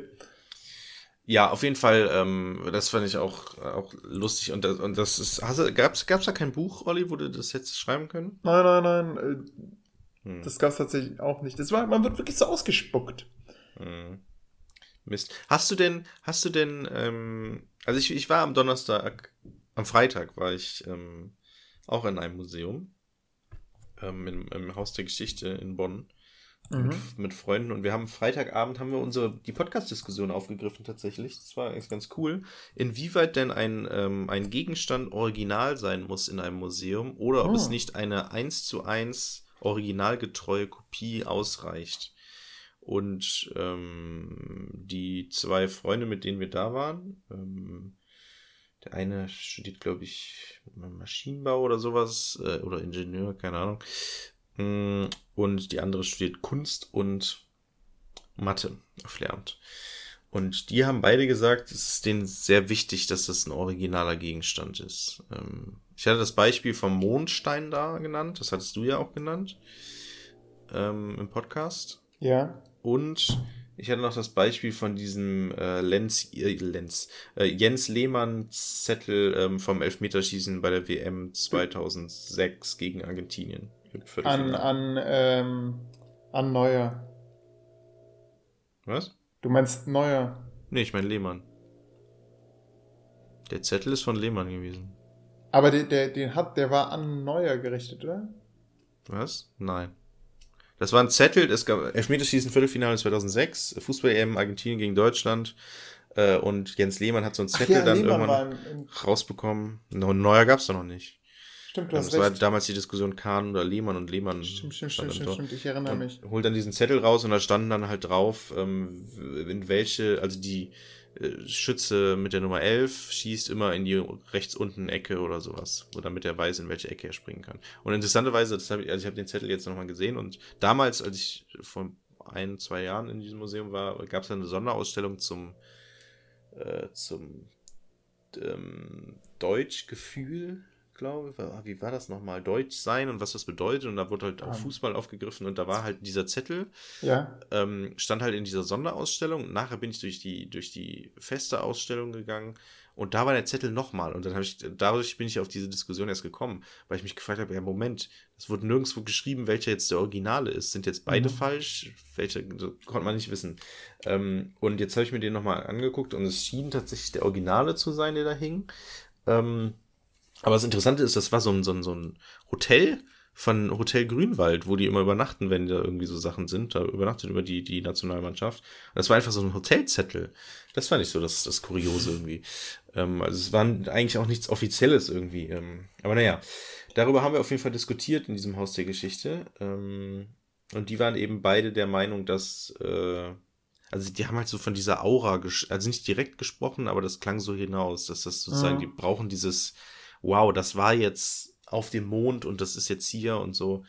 Ey, das war genau wie äh, hier auch in dem Museum. Da hat mich Sarah auch irgendwann drauf angesprochen. So, Ali, sind die Sachen, die eigentlich sind, sind sind das eigentlich echte Sachen? Mhm. Und dann habe ich gesagt, ja, ja. Ach, krass. Boah, das ist ja voll gut erhalten. Und so, und dann habe ich gemerkt, das hat bei ihr auch was bewirkt. Genau. Genau, das ist das halt. Und das meinten die auch am Ende bei, bei uns. Also ich weiß nicht, hast du, hast du an dem Strand, hast du da irgendeine Aura gespürt? Hast du da irgendwas, hast du da einen Stein halt- aufgehoben und hast gesagt, wow, der lag hier schon vor, vor 70 Jahren. Ähm, Sarah war da eher darauf erpicht und sagte, boah, da liegt hier bestimmt noch Munition unter uns oder so. Und ähm, Kann man man- sah halt auch diese Anlagen. Ich war noch voll im Soldat James Ryan Fieber. So, habe ihr dann auch diese Landungsszene gezeigt und habe mir auch vorgenommen, mir den Film mal zu zeigen. Mhm. Ähm, ja, aber es ist, halt schon heftig. Gab's, gab, gab, gab's denn, durfte man da, also durfte man auf dem Strand einfach so spazieren gehen? Ja, Und hätte man da sich auch einfach ein Handtuch schnappen können und baden können? ja. Ah, also es ist ein offizieller öffentlicher Ganz Strand. normaler Strand. Und da steht einfach irgendwo so ein Denkmal. Ein Denkmal, genau, was etwas wirr aussieht, aber ähm, wo dann tatsächlich auch so eine Erklärtafel bei ist. Und das wirkt so. Also das besteht also aus drei Elementen. Und dann auf der Erklärtafel steht dann, was jedes Element bedeutet. Also dir wird die Interpretation auch vorweggenommen. Hm. Ähm, es ist nicht so, dass du selbst überlegen musst, was könnte das sein. Und das war, also, ja, das eine ist die Brüderlichkeit und äh, das andere ist die Hoffnung und das andere ist die Freiheit. Das finde ich jetzt aber nicht so schlimm. Ja, das stimmt. Es wundert mich so ein bisschen, dass man das nicht in ein einziges Denkmal so gegossen hat, dass man, sondern dass das so drei Elemente sind, so ganz Mhm. klar voneinander abgegrenzt. Das, das finde ich ein bisschen untypisch, weil man ja in der Regel eher als Künstler versucht, ein, eine Statue irgendwie zu machen, wo das dann alles in einem deutlich wird. Ja. Naja, Ja, das stimmt. Hast du recht. Ja, ja. fragmentierte. Aber, ja. Aber, ja, es ist, es ist schwierig. Ich, ich frage mich immer, weil zum Beispiel ähm, Lara und ich wollen ja mal nach Auschwitz fahren. Das haben wir jetzt schon seit längerer Zeit, überlegen wir das, aber hatten dann, weil uns der Flug zu teuer und so. Ähm, und was wir auch die ganze Zeit machen, wir schützen uns selbst sozusagen vor den, vor, vor Fotos von Auschwitz, weil wir das sozusagen live vor Ort nachempfinden wollen, diese Aura spüren wollen. Und es gibt zum Beispiel eine virtuelle, die habe ich dir auch mal geschickt, virtuelle Exkursion durch, Mhm. durch Auschwitz, wo man sich so wie bei Google Street View so durchklicken kann. Ähm, habe ich aber auch bewusst nicht gemacht. So. Ich, und das ist so schwierig irgendwie, weil zum Beispiel, als wir im, im Haus der Geschichte waren, ganz am Ende von der Ausstellung, ähm, steht ein, ein, ein, weiß ich nicht wie hoch, keine Ahnung, fünf Meter hoher, hohes Metall, äh, verrostetes äh, Metallgestänge irgendwie, keine Ahnung. Ähm, und dann meinte die Führung, genau, wichtig, wir haben eine Führung dadurch gemacht, ähm, durch das Museum. Und äh, am Ende der, meinte die, die, die, die Frau, die uns da durchgeleitet hat, das echt gut gemacht und hat auch immer wieder so Fragen gestellt und, ähm, und so, so ein bisschen, ja, was könnte das sein und woraus könnte das bestehen? Und das ist auch hier ein interessantes Ausstellungsstück. Ähm, und hat sie gefragt, okay, was könnte das sein? Und dann äh, meinte einer, ähm, ja, 9-11 halt, ne? Äh, New York. Und das war halt ein originaler, einer der Stützpfeiler, vielen Stützpfeiler, ähm, die ähm, im- bei den vom World Trade Center. So. Und äh, am Ende der Ausstellung, also ich, also ich, ich, ich frage ja dann immer gerne, und wie fandet ihr das und wie fandet ihr das aufbereitet und so und so bla bla bla. So wie wir es hier im Podcast auch oft machen. Ja. Ähm, und dann meinte äh, die, die Freundin, die unter anderem mit war, meinte dann, ähm, ja, am meisten hat mich dieser Stützpfeiler beeindruckt. Und dann habe ich gedacht, krass, das ist so. Also, weil es halt auch unter anderem ein Original war. So. Mhm. Und weil sie das halt auch live miterlebt hat, vermutlich. Ich weiß nicht, welcher Jahrgang sie ist. Ich glaube 96. Ähm, ja, das hat sie auf jeden Fall beeindruckt irgendwie, dieser Stützpfeiler. Und ich habe Weil sie, und dann, dann fing sie an, ja, Moment, Jörg, aber Stahl schmilzt doch erst. Ja, bei. genau. genau. Ich, ich, habe auch überlegt, ob ich diesen Witz machen soll, als, als wir darüber geredet haben und so. Und dann habe ich es einmal sagen lassen. Ähm, aber das fand ich auch interessant, weil die meinte, ich, ich weiß nicht, ob ich die Frage dann auch gestellt habe und gefragt habe, weil es ein Original war oder sowas. Und ich meine aber schon, dass die dann gesagt hat, ja, gerade weil es ein Original ist, weil das so, so präsent irgendwie ist. Aber ist irgendwie interessant, weil für mich war der Stützpfeiler jetzt nicht so krass. Fand ich irgendwie. Ja, es ist halt immer so ein bisschen die Frage, ab wann lohnt es sich in ein Museum zu gehen? Das, also, das ist ja grundsätzlich ein Problem von Muse Museen zum Beispiel zu Autoren oder so. Und dann, ja, hier ist der Stuhl, auf dem Goethe gesessen hat, als er den Faust geschrieben hat. Mhm. Da pilgern Leute hin. Ja, lustigerweise genau das Beispiel hatten wir auch. Wir haben nämlich, als wir diese Diskussion hatten, haben wir nämlich, ähm, saßen wir nämlich in der Kneipe und haben was gegessen. Ähm, und dann haben die, hat, hat nämlich einer von uns hat genau das Beispiel gesagt. Wenn hier jetzt äh, Ed Sheeran drauf gesessen hat, also es war halt in Köln, ähm, und dann, man wüsste das, dann wäre das auch so ein, wie so ein, das, das ist halt der Ort, wo Ed Sheeran saß, so. Und das ist halt einfach dann krass. Und ich denke mir so immer so, ja, irgendwie schon, aber irgendwie auch nicht. So, was macht man dann? Macht man dann, dann ein Schild hin? So. Hier Es- saß Ed Sheeran. Ja, er, er, hat das, er hat die Toilette rechts benutzt. Ja, es, es, es, gibt, es gibt lustigerweise gibt's ein, gibt's ein Buch, ähm, oh, jetzt fällt mir der Name nicht mehr ein. Der seltsame Fall des Benjamin Button. Dixon oder sowas. Nee, es ist ein echt gutes Buch. Das geht so um so einen Autoren, der irgendwie so ein meisterhaftes Buch geschrieben hat und einen anderen Autoren, der irgendwie bei ihm so ein bisschen gelehrt hat oder bei ihm in der Vorlesung war und der muss jetzt auch ein Buch schreiben und so. Ein richtig gutes Buch, weil das auch viel so mit Schreiben und was macht's eigentlich mit einem, wenn man schreibt und so und dann und da gab es nämlich auch diese, also der hat halt dieses berühmte Buch geschrieben und ähm, da, der das wohl irgendwie in einem, in einem kleinen Dörfchen geschrieben und ähm, die Besitzerin von dem einzigen Café oder Restaurant, Diner, genau, es ist ein Diner, was er gibt, ähm, hat auch da, wo er immer da saß und seine Notizen gemacht hat und da immer gefrühstückt hat, hat die auch so ein Schild hingehangen. Hier saß äh, der Autor, als er das Buch geschrieben hat. Ähm, und es hing dann da einfach so, so ein kleines Gold, so eine kleine Goldplakette einfach, dass man einfach wusste, okay, da saß der und hat dieses berühmte Buch geschrieben. Äh, so, ich meine, das gibt es genauso auch mit Joan K. Rowling. Genau, wollte ich gerade als Beispiel nennen, dass, ob das das vielleicht irgendwo gibt, aber es kann schon sein, ne? dass das irgendwie so ist. Ähm, ja, und dann ist es, also, es ist ja schon so ein bisschen dann so ein, so ein äh, nicht Märtyrer, sondern so, so ein Pilgerziel. Ne? Mhm. Ähm, das ist schon, schon schwierig. Oh, apropos. Ähm, ähm, Pilgerziel, weil das Haus der Geschichte damals, als ich das erste Mal da war, war ich mit der Schule da in Bonn. Ähm, und da war eine Ausstellung zum Nationalsozialismus. Wir waren dann, glaube ich, nämlich, nee, wir waren in beide Ausstellungen. Egal, auf jeden Fall ähm, wurde da, irgendwas war da, Hitlers Zunge? Irgendwas war da, da wird irgendwas ausgestellt und da stand auf jeden Fall bei, das wird nicht da, zum nee, Verzehr geeignet. Nee, genau. Nee, da war, was war denn da? Oder der Schädel oder irgendwas war da und da stand, aber das war aber nicht da, sondern das war, hier hätte es sein können, aber wir stellen es bewusst nicht aus, weil es sonst ein Pilgerziel wäre mhm. für, für, für Nationalsozialisten. Ja. Oder Neonazis. Wäre es. Ähm, Habe ich letztens auch im, im Stichtag gehört. Da hat, war, warte, wie war das?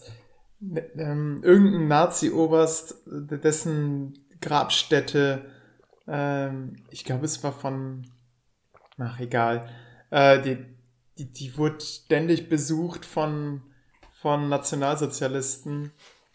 Und das, das, das, der Ort war richtig fertig. Die, die hat, der Bürgermeister hat bei einer Sitzblockade mitgemacht. der, der, war, der war von der CDU und das war der erste CDU-Bürgermeister, der einfach bei einer Sitzblockade mitgemacht hat, weil er keine Lust mehr hatte, dass Nationalsozialisten dahin kommen, um, um zu diesem Grabort hinzukommen. Dann haben sie den also exhumiert tatsächlich und verbrannt mhm. und ins Meer gestreut.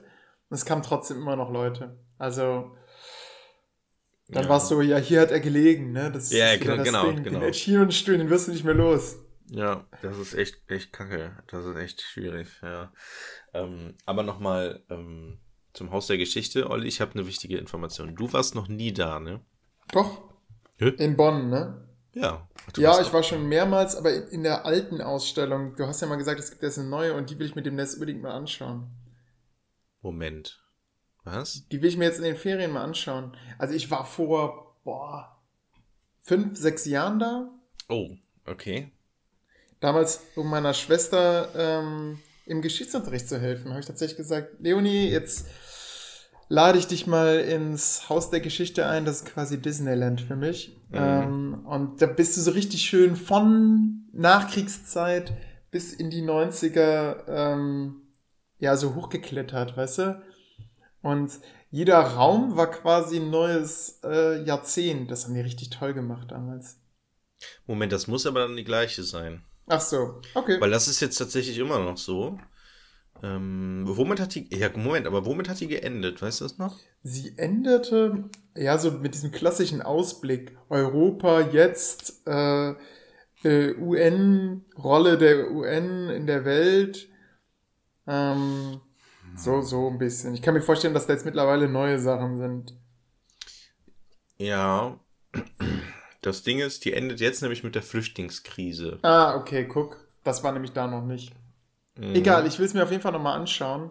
Ja. Ich finde, da kann man so viel entdecken. Ich könnte mir Tage drin verlieren. Hast du da mal eine Führung durchgemacht? Ähm, nee, tatsächlich nicht. Also ich habe ja Immer jetzt. selber gemacht. Ach, okay. Ich habe ja das erste Mal jetzt eine Führung gemacht. Und das war eigentlich ganz nett. Also, die hat halt 90 Minuten gedauert, was halt eigentlich zu wenig Zeit für dieses Viel Museum zu ist. wenig. Mm, Aber das, also man ist auch richtig durchgehetzt und dann war, ja, jetzt sind wir hier und dann, ja, ich will auch gerne. Wir war so, ja, die Ausstellung beginnt mit dem Nationalsozialismus. Wir wollen uns hier auch gar nicht lange aufhalten. ähm, so ging das. Und Ähm, Panzer 1953. Was könnte das bedeuten? Hey, Ja, hey. genau. Ähm, und dann äh, sind wir da so durchgegangen. Aber die Führung war eigentlich ganz nett, weil die halt kompetent war. Und die hat aber stattdessen hat die immer so einzelne Ausstellungsstücke sozusagen hervorgehoben, die so Mhm. wahrscheinlich beim Einzel beim Durchgehen wahrscheinlich auch untergegangen wären. Zum Ah. Beispiel war da so ein, so ein Kleid äh, während, des, äh, während der Zeit des Nationalsozialismus war da so ein Kleid. Und meinte sie, okay, das ist hier so ein weißes Kind für ein neunjähriges äh, Kleid für ein neunjähriges Kind.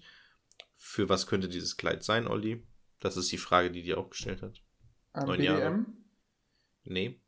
Ähm, dann vielleicht ähm, eine Hochzeit. Nein. Ähm, Letzte weiß, Chance. Weißes Kleid. Unschuld. Neunjährige. Nein. Das Alter spielt eine Rolle. Okay, du hast noch eine Chance. Neunjährig. Ähm, Neun Jahre ist dritte Klasse ungefähr. boah, ich weiß es nicht. Ah, der Antichrist. Ähm, äh, Kommunion. Das ist ein Kommunionskleid. Da war ich aber mit Hochzeit nicht, da, äh, nicht so weit weg. Ja, ist schon. naja. Okay, Ähm, ja. Ja, Kommunion. aber Moment, das ist eine der, eines der, der sieben Eucharistie.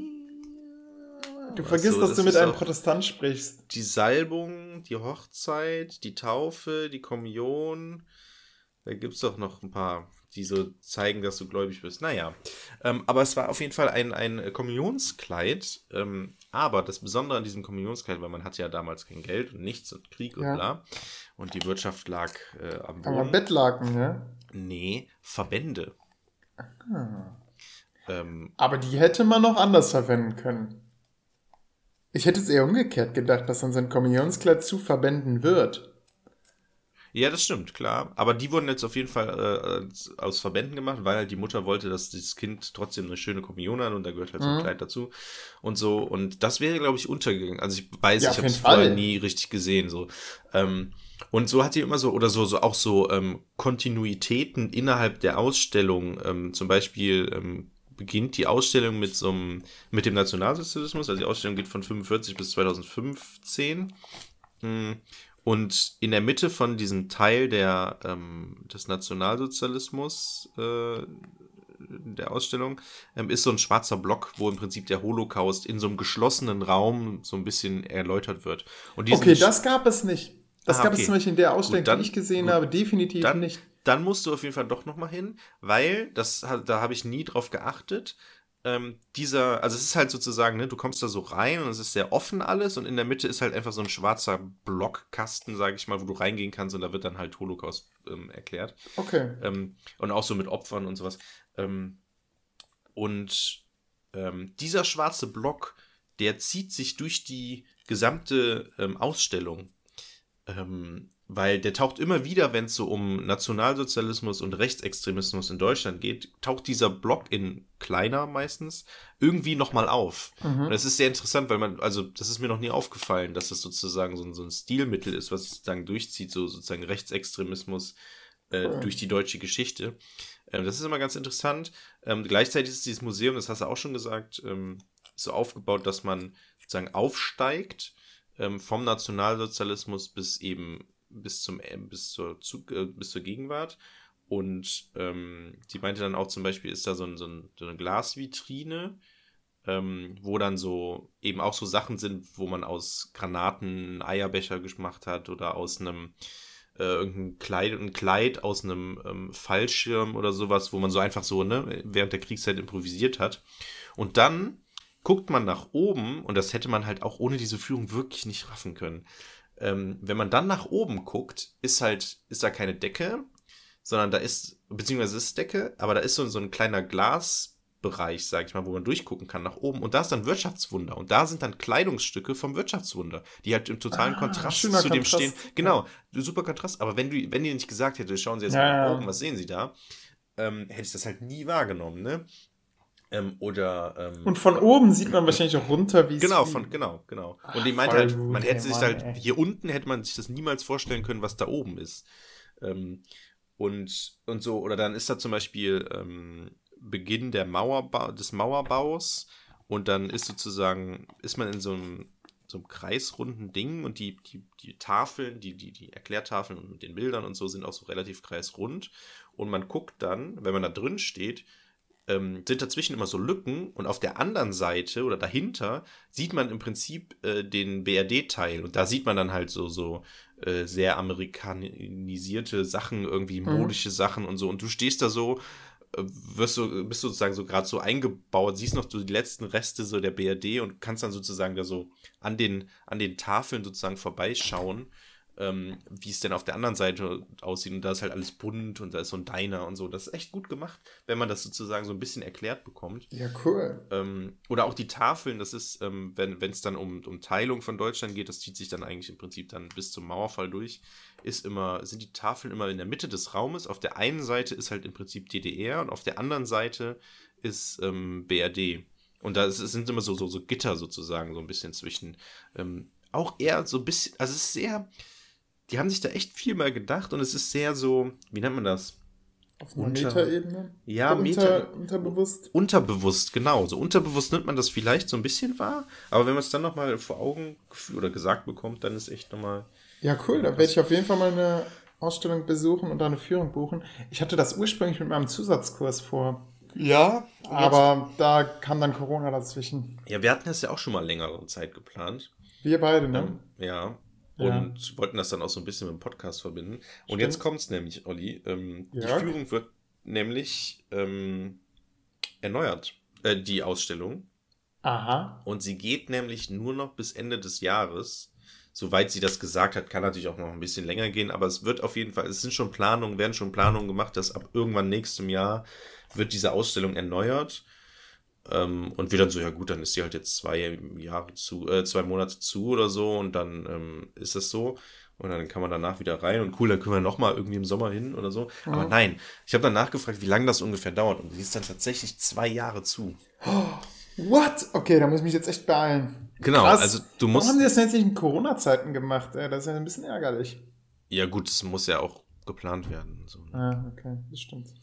Ist ja nicht wie so ein Umzug. Ja.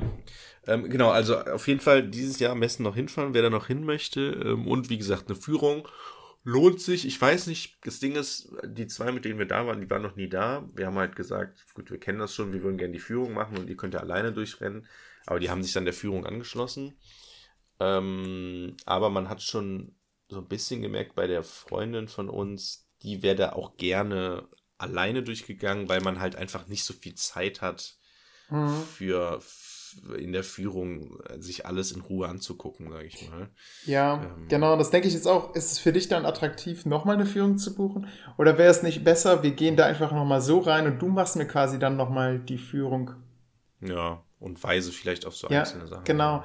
Und ey, ich, ich, Jörg, lass uns das mal machen. Aber das müssen wir jetzt nicht im Podcast organisieren, aber das, das, das, nee, nee. Äh, wir können ja gleich mal einen Zeitplan absprechen. Ja, ja. Ich, ich habe noch eine, eine, kleine Anekdote zum Museum, weil die, ja? die, die Frau, die uns da so durchgeführt hat, ähm, die, wir waren dann auch beim Mauerfall irgendwann und dann war so, okay, ähm, die, die berühmte, der Schabowski-Zettel. Ähm, äh, für meine Begriffe gilt das, äh, gilt das ab sofort. Ja, äh, wie, wie, hat es gesagt? Ähm, unverzüglich. unverzüglich. Unverzüglich. Und dann hat sie davon erzählt und bla, und sie kennen das ja alles. Das hat sie auch oft gesagt, so, wenn wir dann sie irgendwo waren. Ah. War dann so, ja, sie wissen das ja alles. Und dann hat sie so ein paar Fachbegriffe genannt, so, so ein paar. Und dann traut also man sich nicht zu, fragen, ne? Und, und dann, Scheiße. das war ja das, das, das und so, okay, und dann, und dann gehen wir jetzt mal weiter. Nee, das ähm, sollte man nicht machen. ja, gut, aber sie hat halt 90 Minuten so. Ja, okay, das stimmt. Das ist halt echt viel. Aber, ne? aber, aber es nimmt ja das weg. Man will dann nicht der sein, der sagt, hä? Das setzt ja irgendwie voraus, dass man alles weiß. Klar, manches ja, weiß man aus der Schule oder so. Ähm, oder habt ihr euch geoutet als Geschichtslehrer? Ähm, mhm. Ich, ich finde das, find das blöd. Also ich finde, man sollte eher umgekehrt sagen, man sollte sagen, fragen Sie es gibt keine dummen Fragen. Ähm, ja, das hat sie gesagt. Hat sie ja, ja, genau, aber, aber ab dem Moment, wenn sie sagt, ja, sie wissen das ja alles, ich muss ja nur, ich muss ja nur Berlin-Blockade sagen, sie wissen, was ich meine. Und vielleicht denkt man sich eigentlich, äh, was? Ja, wobei, sie, wobei natürlich die Frage ist, wofür macht ist diese Führung da? Die ist natürlich da für so eine, so eine, so eine äh, Geschichtserzählung ja. von deutscher Geschichte und so ein bisschen auch natürlich, okay, was, was will dieses Museum? Wofür ist das da? Und was haben wir hier für vielleicht interessante, besondere Ausstellungsstücke?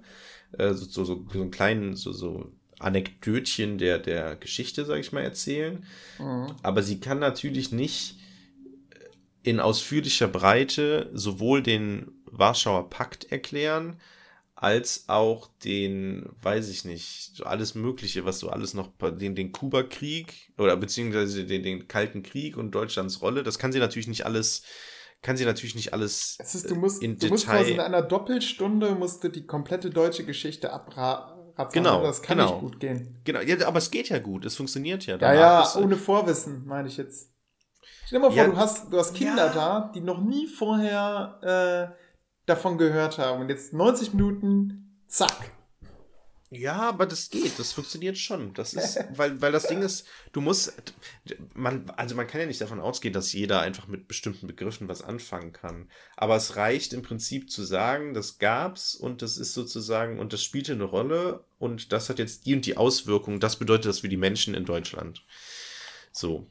Ähm, es ist, also es ist natürlich schwierig, aber es funktioniert ja immer irgendwie so. Man muss ja, man muss ja irgendwo Ab, Abgrenzungen machen, beziehungsweise Sachen, Details weglassen und du kannst ja, also was willst du auch in 90 Minuten machen, so, ne? Ähm, deswegen ja auch Nationalsozialismus überspringen wir. Das ist, also nicht überspringen, wir sind da durchgegangen und so, es geht ja auch um die Wirkung so ein bisschen, so, und das funktioniert ja schon in der Führung. Mhm. Ja. Aber zurück zum, zum, zum äh, Schabowski-Zettel. Ähm, den, der, der stand dann auch da, dann hat sie gesagt, ja, das kennen Sie ja, ähm, diese, diese berühmte Satz, ne, ist ab sofort, oh, jetzt unverzüglich. Und guckt auf seinem Zettel. Dann hat sie gesagt, ja, und dann hängt da, und dann da unten drunter, unter dem Original, war nämlich so ein, so, ein, so, so ein Zettelstapel, wo man sich so einen Zettel abreißen konnte. Und da hat man den originalen Zettel als Kopie halt bekommen. Den habe ich jetzt Ui. hier vor mir liegen. Was steht da ähm, drauf, Jörg? Lies mal vor. Ja, das ist nämlich das Ding. Es ist, ich, ich dachte, geil, jetzt habe ich hier so eine geile Quelle, weil auf der, auf der einen Seite ist halt einfach seine, das sind Handnotizen. Und auf der anderen Seite ist das halt transkribiert, weil die Handnotizen, die kannst du kaum lesen. Das ist eine okay. richtige Kraggelschrift, richtig schwer. Ähm, und ich, und sie meinte nämlich auch, ja, ziehen sich mal so ein Ding ab, nehmen sie mit und dann können sie später mal gucken, da steht irgendwo steht da unverzüglich drauf und bla bla. Aber es steht gar nicht drauf. Das steht nicht drauf. Ach. Da steht nicht unverzüglich, da steht oh. eigentlich nicht drauf, ab wann das gilt. Das hat er einfach spontan improvisiert, glaube ich. Ich bin mir nicht sicher. Ich ja, lies, lies doch einfach mal vor. Also das das, was du lesen kannst. Also beziehungsweise die Rückseite. Ja, ich habe halt das Transkript, ne? Ja, das meine ich ja. Das soll ich jetzt vorlesen. Ja, bitte. Also, es ist halt Mach mal nicht Schabrowski, komm. So, liebe Genossen. Ja, aber das genau, das steht da ja nicht drauf. Das ist es ja. Es, ich, ich lese es mal vor und dann Lies wirst du relativ vor. schnell merken, okay. was, was. Jetzt, jetzt Jörg, öffne also. mal die Mauer. Also. Ja, aber es ist halt, es ist halt ein Notizzettel und das ist kein, kein, das lese ich vor, das ist kein, keine Rede. Ja, ja, das meine ich ja. So, also. Oben links, ich beschreibe das immer, wie das aufgebaut ist. Okay. Ja. Oben links, ich drehe auch mal um, steht, ähm, ich schicke dir mal gleich eine Kopie davon. wir, werden den, wir werden den als Fol äh, Folgenbild nehmen. Okay. Oben links steht, ähm, auch, das ist alles sehr spontan, sieht das aus, ne? So, das ist so, als wenn ich, ich, ich muss jetzt schnell eine Stunde planen, dann kriege ich irgendwas hin, okay, das muss ich dann denken und hier muss ich noch was sagen und so, so sieht das aus. Und das hat aus. er ja nicht mal gemacht, den hat er ja so zugesteckt bekommen, ne? Ist das so? Nee. Das ja, wenn er das selbst geschrieben, Moment, wenn er das selbst geschrieben hätte, dann hätte er ja gewusst, dass es nicht unverzüglich, der war einfach schlecht vorbereitet. Oder? Okay. Warte mal. Also es ist, also, also das ist ganz konfus. Ich kann ja mal so ein bisschen vorlesen. Ja, ja. Ich versuche währenddessen Hintergrundinfos oben, noch Oben links steht ganz am Rande, steht, wer kommt mit, slash, Horst, Fragezeichen, für Bö. So. oben rechts steht, für PK, ähm, nicht länger als 19.00, also wahrscheinlich 19 Uhr. Dann steht, und dann kommt im Prinzip so eine Abfolge. Erstens, und da stehen dann immer so, so Haken auch dann dahinter. Erstens, Hinweis auf neue Praxis, in Klammern Briefing, symptomatisch, Ausrufezeichen. Ist abgehakt. Zweitens, Teilnahme, Interesse in, Ausland, ist abgekürzt, Ausland, für Plenum. Ist auch abgehakt. Drittens, jetzt erst möglich länger in Zukunft, weisendes Konzept der Erneuerung, in Klammern Strat, also Strategie vermutlich, Konsequenz, entscheiden auf einschlagenden Weg weiter. Abgehakt. Dann kommt ein Strich, darunter wird so, ein Strich gezogen. Viertens, Vorstellung ZK-Mitglied, bereit für Fragen der Journalisten. Dann wieder ein Strich. Fünftens, Chronologie, drei Frageze äh, zwei Fragezeichen. Eventuell erst Referat Egon. Dann kommen so drei Punkte oder so drei Bindestriche. Extra, zwei durchgestrichen. Extra zwei nochmal groß geschrieben. Extra drei nochmal Dings. Und dann steht da Personalentscheidung aus Diskussion. Dann wieder ein langer Strich darunter. Frage, Antwort. ZK-Mitglied, nicht ver nicht vergeben vielleicht, keine Ahnung. Dann wieder ein Strich. Dann steht hier einmal ganz fett so Zeit, Ausrufezeichen.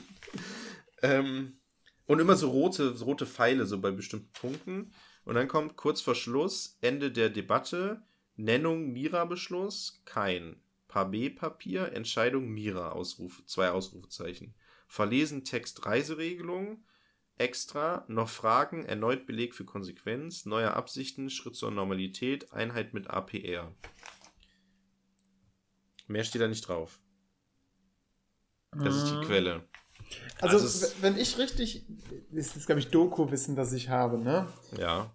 Also, soweit ich weiß, ähm, war der ziemlich im Stress, der Mann, und hat das so als Zettel zugereicht bekommen, aber diesen, diesen Zettel wird ja keiner schlau, ne? Nee. Der hätte ja im Prinzip genau das Gegenteil auch verkünden können. Ja, das ist im Prinzip ähm, in dieser Funktion gab er am 9. November, er war dabei, er Sekretär für Informationswesen, gab am 9. eine Pressekonferenz im Gehör. Dort las er von einem Zettel eine neue Regelung für Reisen in westliches Ausland für DDR-Bürger ab. Diese Regelung trete, so antwortete er auf die Reporterfrage von einem italienischen Reporter, nach seinem Wissen sofort unverzüglich in Kraft. Diese Aussage löste noch am selben Abend einen Massenansturm von DDR-Bürgern. Ich meine, das hätte ja, also ursprünglich war der Plan ja, dass man erstmal so ein paar Querulanten aus dem Land lässt, ne? Und die dann einfach nicht mehr reinlässt. Und er hat daraus dann halt die Verkündung der Reisefreiheit gemacht. Ja. Und das klingt dann für mich eher so, als hätte er sich das nicht selbst aufgeschrieben, denn sonst hätte der ja gesagt, äh, okay, ja, sie können jetzt das Land verlassen und dann hätte man ja den Grenzpass, das verstehe ich eh nicht, warum man denen nicht grundsätzlich dann gesagt hat, okay, ja, sie können jeden rauslassen, aber machen sie einen Stempel in deren Heft und lassen sie die nicht mehr ins Rein. Mhm. Ja, ja, genau, das steht hier auch so bei Wikipedia irgendwie. Das ging immer. Nee, es ging eben nicht darum. Es ging darum, warte mal, ähm, den Auftrag erhalten, mit hohen Offizieren des Innenministeriums und des Ministeriums für Staatssicherheit einen Entwurf des Ministerrats für eine zeitweilige Übergangsregelung für ständige Ausreise aus der DDR. Ja, also mit Verlust der Staatsbürgerschaft zu formulieren. Genau, exakt. Mhm. Man hätte den Stempel reingemacht, dann hätten die die Staatsbürgerschaft verloren. Mhm trotz der wesentlichen äh, ab also und dann um gegen 16 Uhr von Grenz äh, der Vorsitzende des Ministerrats hat eine, das ist jetzt ein Zitat, Verordnung vorgeschlagen, die ich verlesen möchte, weil sie solche Wirkung hat, dass ich das Zentralkomitee nicht ohne Konsultation lassen möchte. Ab sofort treten folgende zeitweilige Übergangsregelungen für Reisende und ständige Ausreisen aus der DDR in das Ausland in Kraft. Piratweisen nach den Ausländern, bla, bla erkannte, dass Kretz die Brisanz dieser Passage erkannte, aber weitere Reiserestriktionen nicht für durchhaltbar hielt, ergibt sich aber aus seiner Bemerkung. Äh, wie wir es machen, machen wir es verkehrt, aber das ist die einzige Lösung, die uns die Probleme erspart, alles über Drittstaaten zu machen. Bla bla bla. So. Privatreisen, das tritt meiner Kenntnis, ist das sofort. Unverzüglich. Ach, geiler Satz einfach, ne? Das ist ja. so. Ja, Jetzt, sofort. Privatreisen. Und alle, allen geht die Kinnlade runter und in dem Moment merkst du so, fuck, was hab ich gesagt? Ja. Das erste Nachrichtenagentur für beide Reuters die Ausreiseregelung. Ja. Verlust der Macht. Ja.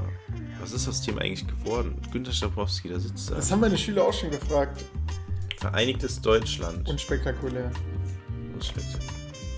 Ja. ja, das war nämlich auch Teil der, der Ausstellung, ähm, wie dann Leute, die irgendwie in der, in der DDR ähm, Bundeswehr sozusagen gedient haben und die dann plötzlich für die Bundesrepublik Deutschland gedient mhm. haben und so. Die wurden ja einen Rang herabgestuft, ne? Also jeder. Ja, weiß ich nicht, keine Ahnung. Weiß es nicht, du Schütze, wirst nicht mehr Schütze, sondern nur noch. Damit hast du dich beworben für das Schneiden der Folgen. Scheiße! okay, na gut. Mit diesen schönen Worten entlassen wir euch in die Pause. Leute, Doppelstunde ist vorbei und weit überzogen. Oh, oh die Pause ist auch schon vorbei. Ihr habt jetzt Englisch direkt im Anschluss. Ja, ja, genau. Ihr seht, da, da ist eine hochrote eigentlich Lehrer. Ja. Ähm, ihr habt die Glocke gehört. Tschö. Ja, adieu.